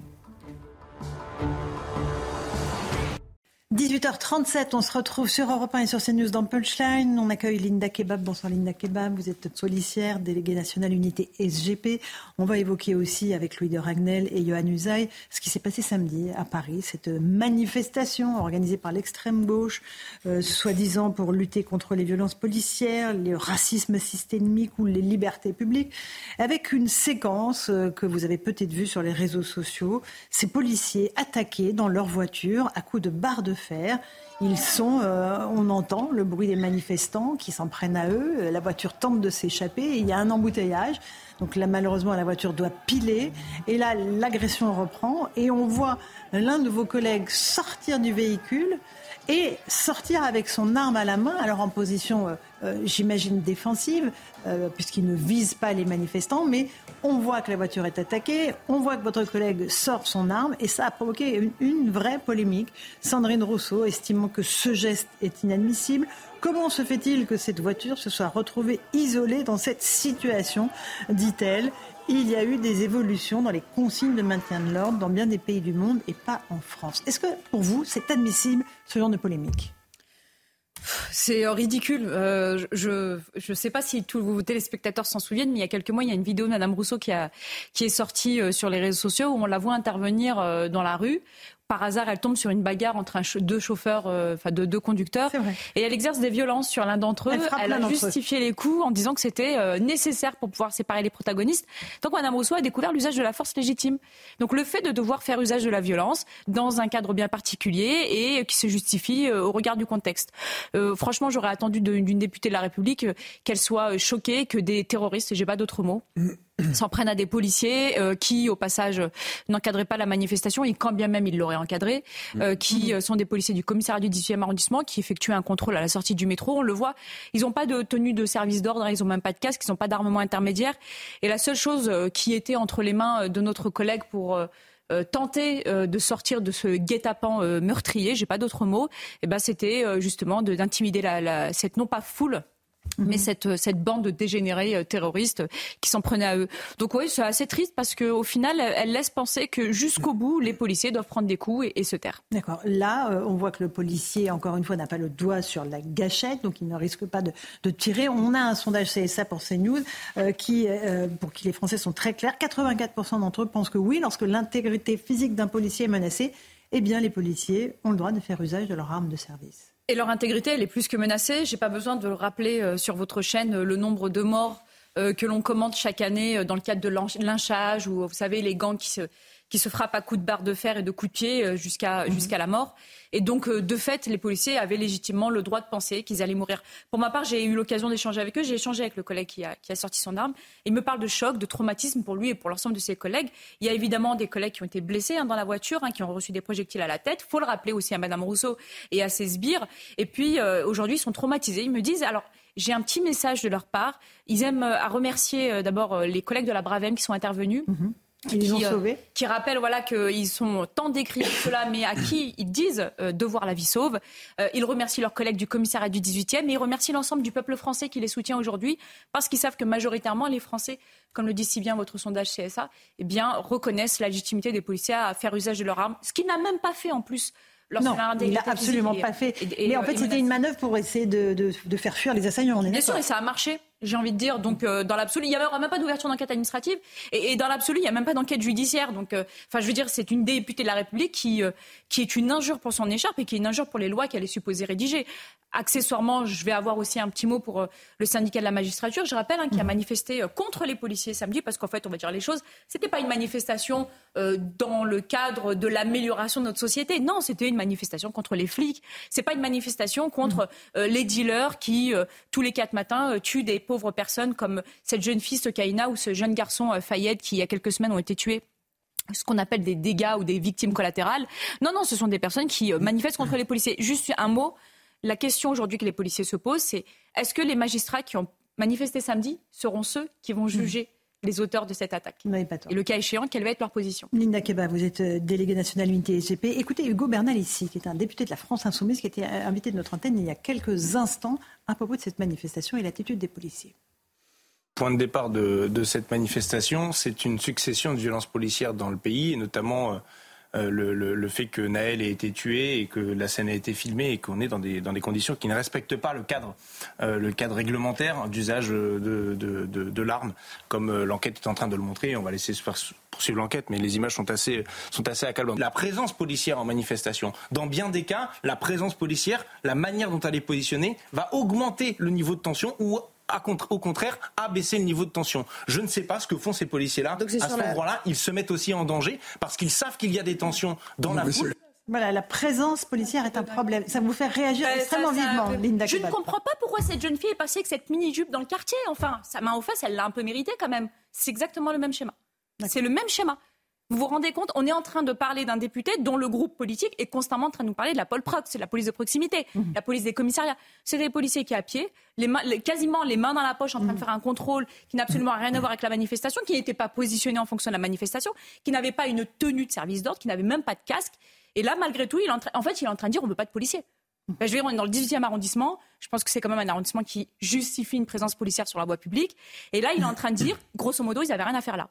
Et il n'y a pas d'enquête administrative, on le lui précise. ce, député, parce qu'il est député, il me semble, député, justifie tout simplement le fait que les policiers aient mérité leur torgnole pour la simple raison qu'ils se trouvaient à un, un droit donné là où eux estimaient qu'ils ne devaient pas y être. C'est exactement comme estimer qu'une jeune fille mérite une agression sexuelle parce qu'elle n'avait rien à faire dans cette rue-là. C'est la même chose. Est-ce que ça veut dire que selon vous, euh, Hugo Banalissi, Salefi, Sandrine Rousseau pour Europe Écologie Les Verts sont les complices de ceux qui ont tenté d'agresser euh, vos collègues dans cette voiture? Mais enfin, ce sont des, pyromanes permanents. Ils sont... complices. Ce, mot-là, vous le bah, D'un point, de vue, point de vue juridique, évidemment, on ne pourra pas faire tenir une complicité puisqu'il n'y a pas eu d'instruction directe qui a été donnée. Mais clairement, ce sont des pyromanes de société. Enfin, vous organisez une manifestation, je rappelle juste l'avant-veille de l'ouverture du procès de l'attentat de Magnanville, où quand même mhm. deux policiers ont été tués pour la simple raison de leur métier. Vous organisez cette manifestation indécente et indigne dans lequel il y a eu quand même des propos relativement durs à l'égard des policiers. On fait fi des milliers de policiers qui sont agressés tous les ans et euh, de ceux qui sont tués. On fait fi évidemment de ce que toute la délinquance amène et la criminalité amène dans les quartiers difficiles où euh, ils prétendent avoir été mhm. bien élus et dont ils, prétendent être les bons représentants. Mais surtout, ils mettent le feu à la il a société. Perdu au sénatorial, accessoirement. Oui, bon. finalement, les grands élus ont peut-être un petit peu plus de. Bon, bref. Euh, et finalement, vous avez là aujourd'hui des députés qui, tout simplement, mettent le feu, mettent le feu en permanence. Enfin, à partir du moment juste que les gens entendent. Si vous, euh, vous avez un député qui dit que les policiers n'avaient rien à faire là et qu'ils méritent les coups qu'ils ont pris, enfin, c'est zéro crédibilité. Elle est où la parole pour les quartiers? Elle est où la parole pour les plus pauvres? Elle est où là Enfin, je veux dire, moi, je veux bien que ce groupe politique soit extrêmement attaché à faire des propositions de loi pour permettre le partage d'écran Netflix. Mais il est où euh, le, vrai sens politique de ce groupe qui, en fait, a complètement oublié leurs électeurs, euh, les plus pauvres, ceux qui sont exposés à l'insécurité? En fait, vous savez quoi? Ils n'ont pas de solution pour ces gens-là. Et donc, du coup, ils préfèrent amener le problème sur euh, les boucs émissaires que sont les policiers. On va juste écouter Gérald Darmanin, ministre de l'Intérieur, à propos de ce qui s'est passé à Paris. On a entendu des propos extrêmement durs à entendre. Euh, une balle, un par exemple, c'était sur les pancartes qu'on avait vues, euh, et j'ai évidemment saisi le procureur de la République, des croix gammées qui comparent la police nationale au régime nazi. Évidemment, on ne laissera rien faire de tout cela, et, on, veut dire à quel point ces, manifestations et, ces expressions sont contraires, me semble-t-il, à la dignité euh, des, des policiers et des gendarmes. Par ailleurs, à Paris, il y a eu des violences inacceptables qui étaient faites manifestement pour tuer à coups de barre de fer. Euh, de quoi parle-t-on? On parle de gens qui ont poursuivi une voiture de police, qui venaient euh, d'interpeller euh, un dealer en marge de la manifestation, à coups de barre de fer, et chacun a vu des images extrêmement violentes quand on a l'honnêteté de regarder toute la scène. Voilà, pour le soutien de Gérald Darmanin, sans équivoque, pour les policiers, Linda Kebab. Oui, il est sans équivoque, mais il est, il est tout à fait évident, il doit être en soutien absolu des, forces de l'ordre. comme il l'a dit, un flic, une balle. Enfin, mhm. Je veux dire, c'est clairement une menace de mort. C'est pas une, manifestation. Hein, cette pas, Voilà, c'est pas une manifestation qui appelle à plus de justice. C'est une manifestation contre la police. C'est une manifestation contre toutes les personnes qui sont victimes de la loi du plus fort, et notamment dans les quartiers. C'est une manifestation contre tous ceux qui, à un moment donné, ont eu affaire à la délinquance et à la criminalité et qui en, sont, qui en ont été victimes. Enfin, franchement, cette manifestation, c'est une injure. Alors, beaucoup ont appelé à l'interdiction de cette manif. J'entends que pour le préfet de police, c'était euh, compliqué mhm. de l'interdire. Et puis, en plus, je pense qu'il s'exposait à une manifestation malgré interdiction, euh, et donc du coup à encore plus euh, de, troubles à l'ordre public, soit. Mais enfin, les propos du ministre, ils sont cohérents. Moi, ce qui est inquiétant, c'est qu'aujourd'hui, on a un ministre de l'Intérieur qui est obligé de tenir ce discours. Enfin, notre pays, il va, je suis désolée du propos, je vais être trivial, il, va, il part en cacahuète, clairement. Alors, Louis Drain, il avait une question. Alors, on, entend que la coupe est pleine hein, pour vous. Moi, la question que je, me posais, que je voulais vous poser, euh, c'est comment est-ce que vous faites pour tempérer aussi la colère des policiers? Vous êtes responsable syndical, donc vous êtes en relation avec énormément de policiers. Euh, et eux aussi sont en colère. Comment est-ce que vous faites pour euh, tempérer leur colère? Parce que on imagine, euh, ça fait des années et des années que le, problème s'aggrave. il y en a peut-être qui ont envie d'en découdre, il y en a qui ont peut-être envie de jeter l'éponge. Comment est-ce que vous faites? Ah, il y en a beaucoup qui jettent l'éponge. La Cour des comptes a rappelé le nombre incroyable de, démissions dans la police nationale. Nous, on n'est pas là pour tempérer. Moi, je suis pas là pour tempérer, je suis là pour l'exprimer. Tenter d'apporter des solutions, notamment vis-à-vis de notre administration et des politiques, pour répondre aux interrogations de nos collègues. Et puis les Français doivent remercier aussi, je le dis sincèrement, pas parce que j'en suis, mais, mhm. mais doivent remercier les policiers pour leur forte résilience. Là, on a actuellement un mouvement euh, dans la police anglaise où une partie des policiers, ou en tout cas ceux qui sont autorisés à porter leurs armes, refusent de prendre leurs armes aujourd'hui. C'est-à-dire qu'ils refusent de sortir avec leurs armes parce que l'un d'entre eux a été mis en cause euh, dans le cadre d'un usage de l'arme. Aujourd'hui, on n'en est pas là dans, chez les policiers. Certes, il y a eu un mouvement de burn-out, mais j'ai envie de dire c'est le craquage auquel on avait... Euh, enfin pour lequel on avait prévenu depuis de nombreuses années. Il n'y a pas de véritable mouvement de contestation dans la police parce que les policiers sont, ont toujours à cœur, même s'ils ont conscience de leurs difficultés, ils ont aussi conscience des difficultés de leurs concitoyens. Moi, je ne suis pas là pour tempérer. cet été, vous savez, on est le seul syndicat à avoir donné forme au mouvement de colère des policiers avec ce fameux 562, ce espèce de grève du zèle qu'on a mhm. assumé cet mhm. été. N'en déplaise d'ailleurs le fait que euh, au, plus haut, au, plus haut, lieu, on nous l'a reproché. Euh, nous, notre, notre propos en tant que représentants du personnel, c'est juste de dire que on tire sur la corde Les policiers sont très résilients. Le jour où ça craquera, on aura juste dit qu'on aura prévenu. Cet été, on avait prévenu sur le risque de burn-out. Ça faisait de nombreuses années, vous nous entendez sur les plateaux télé, on dit attention, les policiers vont craquer, vont craquer. Et cet été, tout le monde a fait semblant de découvrir la chose. Mince, des policiers en arrêt maladie. Enfin, on n'a fait que le dire en amont. Et vous le disiez, euh, c'est aujourd'hui que c'est ouvert euh, le procès de euh, l'assassinat de deux de vos collègues, Jessica Schneider, Jean-Baptiste Salvin. C'était en 2016. Ils ont été assassinés par un terroriste islamiste qui a été tué par l'intervention du RAID. Leur petit garçon de 3 ans était présent sur place, l'horreur absolue. On va écouter une femme de policier qui dit que les policiers savaient déjà qu'ils étaient menacés quand ils étaient dans l'exercice de leur fonction, mais là, la nature, évidemment, de la menace a changé. Écoutez-la on avait, comme je dis souvent, peur pour nos maris en service, mais il faut savoir aussi que maintenant on a peur pour, nous à la maison. Euh, il y a vraiment une haine de, la police, du policier, des familles euh, qui, qui, monte dangereusement dans ce pays. J'ai toujours l'impression qu'on attend le drame. Je me dis à ce rythme-là, moi j'alerte depuis des mois et des mois. J'ai peur qu'un jour une famille de policiers soit laissée à domicile. Et, et, nos maris en ont peur aussi. Voilà, Aurélie Larossi, présidente de l'association euh, des femmes des forces de l'ordre en colère. Linda Kebab. Bah, en fait, elle n'a pas tort. Euh, c'est euh, à tout moment, ça peut arriver. Enfin, on sait très bien que les idées prônées par Daesh existent toujours. On sait très bien qu'à tout moment, il y a des personnes qui peuvent passer à l'acte. il faut remercier aussi l'action hein, des services de, renseignement intérieur. Je pense particulièrement à la SDAT, la DGSI, etc., qui démantèlent tous les deux mois hein, des, projets, d'attentat. On ne s'en rend pas compte. On n'en parle pas parce que ça n'arrive pas. Mais tous les deux mois, il y a un projet d'attentat sérieux qui est démantelé, euh, qui, est, démonté en France grâce au service euh, de sécurité intérieure. Et puis, euh, évidemment, on a conscience que ça peut arriver à tout moment. Vous savez, il y a, depuis Magnanville, il y a un avant et un après.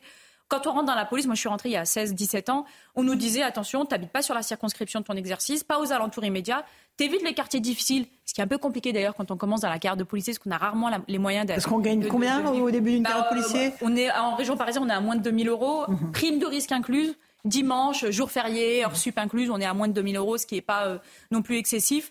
Euh, et puis, bah, du coup, ça ne permet pas forcément de bien vivre dans le privé. Et donc, du coup, par contre, on, nous donne des consignes quand on rentre. Et on nous dit à partir du moment où tu es assez éloigné, dans un quartier plutôt calme, tu es à l'abri. Mais euh, Magnanville, c'est exactement ça. C'est un lotissement à 20 km du lieu d'exercice euh, du commandant Salvin. Et malheureusement, malheureusement, ils ont été frappés parce que les délinquants et les criminels communiquent entre eux, parce que Internet, parce que aujourd'hui euh, la criminalité va extrêmement vite. Et puis bon, je ne vais pas révéler les éléments de l'enquête. Hein. ils vont être évoqués dans, les débats publics dans les prochaines semaines. Je rappelle que notre syndicat est le seul syndicat à être constitué par civile. On a fait ce choix-là d'être sur le banc aux côtés des victimes, mais également pour représenter l'ensemble des policiers qui ont été traumatisés, tout en ayant conscience évidemment, ça c'est un propos que l'on tient, c'est pas alarmiste, c'est pas exagéré de dire qu'à tout moment ça peut arriver. En tout cas, depuis Magnanville, beaucoup de collègues en poussant le portail de leur maison regardent par-dessus leur épaule. Mmh. une question. Et, donc, et, euh, à la suite justement de, de Magnanville, il y a eu euh, une réflexion pour permettre aux policiers aussi euh, de garder leur arme de service euh, jusqu'à chez eux, au cas où il leur arrivait quelque chose euh, chez eux. Ensuite, il y a eu une extension pour que vous puissiez intervenir dans les transports en commun. Est-ce que donc maintenant, dès lors que vous êtes armé, ça veut dire que vous êtes policier tout le temps, il n'y a plus quasiment de notion de policier hors service. Qu'est-ce que ça change? C'est-à-dire tout, dans l'intégralité de vos journées, vos nuits, vous dites que potentiellement, vous pouvez être amené à utiliser votre arme, à être attaqué, à réagir? Alors théoriquement, on, nous l'a toujours enseigné, on est policier 24 heures sur 24, c'est d'ailleurs ce qui joue sur le fait que euh, notre vie euh, privée est fortement imbriquée dans la vie professionnelle et d'ailleurs les faits de notre vie privée doivent être parfois euh, remontés à notre hiérarchie au risque d'être sanctionnés. Ce qui a changé, c'est en effet non pas le port de l'arme en dehors du service, ça s'était permis, mais c'était le port de l'arme au-delà des temps de repos habituels, c'est-à-dire les week-ends. Mhm. Autrefois, au-delà d'un week-end, si vous vous absentiez notamment pour les congés annuels, si vous quittiez, quittiez votre résidence de, de, de, région de résidence pardon, administrative, on n'avait pas le droit de porter notre arme et depuis c'est possible. Ça permet à des policiers notamment de se rendre sur le lieu de villégiature avec leur arme. Ça veut dire évidemment qu'on est beaucoup plus euh, à l'affût parce que ça porte une responsabilité supplémentaire non pas seulement pour nous mais pour l'ensemble de la société parce que le terrorisme dit low cost, les fameux loups solitaires qui sont en réalité ne sont pas vraiment bien solitaires, un télégramme souvent mmh. nous nous le démontre, eh bien à tout moment ils peuvent agir sur une plage, dans les transports, dans une rue, dans un mall et à ce moment-là les policiers eh bien au milieu de tout ça doivent intervenir. Ça a apporté surtout plus de responsabilité sur nos épaules avec le sentiment de devoir agir. Et d'ailleurs, on a souvent des policiers qui ont agi en dehors du service avec beaucoup plus cette conscience que le terrorisme peut frapper à tout moment contre nous, contre la population à tout moment, même hors service. Linda Kebab, on vient de terminer une semaine qui a mis les policiers et les forces de l'ordre à rude épreuve 30 000 effectifs étaient mobilisés entre la visite du roi Charles III, la visite du pape, les matchs, la Coupe du Monde de rugby. Le président a rendu hommage aux Français hier. Il n'a peut-être pas assez rendu hommage aux policiers. Oui, alors après, je vous l'ai déjà dit plusieurs fois sur le plateau, les hommages verbaux, c'est bien, ça, c'est une forme de reconnaissance mais la reconnaissance matérielle, concrète, et puis euh, au quotidien dans l'administration, c'est encore mieux. Je veux dire, euh, il y a quelques mois, le président de la République a quand même tenu des propos qui ont euh, fortement déplu, le mot est faible, mais en tout cas blessé et heurté les collègues, lorsque d'office, il a fait, bah, comme Hugo Bernalicis, c'est-à-dire il a fait le procès de l'affaire de Nanterre avant le procès, mmh. en disant que la mort du jeune Naël était inexcusable. Et quand on dit qu'une action est inexcusable d'un point de vue juridique, ça veut dire qu'il n'y a pas légitime défense. Le procès est fait, c'est bon, le policier va en prison et on n'en discute plus. Donc un peu plus, oui, de reconnaissance verbale, un peu moins aussi euh, de lâchage politique euh, dès lors qu'on voit que l'opinion publique commence à basculer. Ce serait bien aussi, puis un peu de reconnaissance euh, matérielle à l'égard de nos collègues, ne serait-ce pour améliorer leurs conditions de travail et la lutte c'est important contre les, risques des les risques psychosociaux. En ce moment, on parle beaucoup euh, des difficultés dans l'éducation nationale, le harcèlement mhm, scolaire, le comportement de certaines hautes administrations, que sont le rectorat, par exemple, de, Versailles ou d'autres.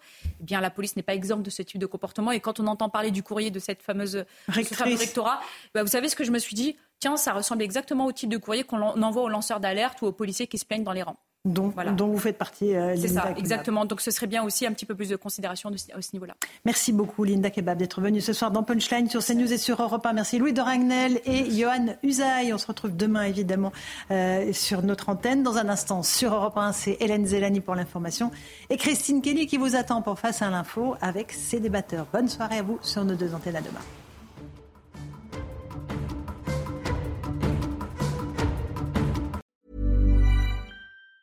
Planning for your next trip? Elevate your travel style with Quince. Quince has all the jet setting essentials you'll want for your next getaway, like European linen, premium luggage options, buttery soft Italian leather bags, and so much more. And it's all priced at 50 to 80% less than similar brands. Plus, Quince only works with factories that use safe and ethical manufacturing practices. Pack your bags with high-quality essentials you'll be wearing for vacations to come with Quince. Go to quince.com slash trip for free shipping and 365-day returns.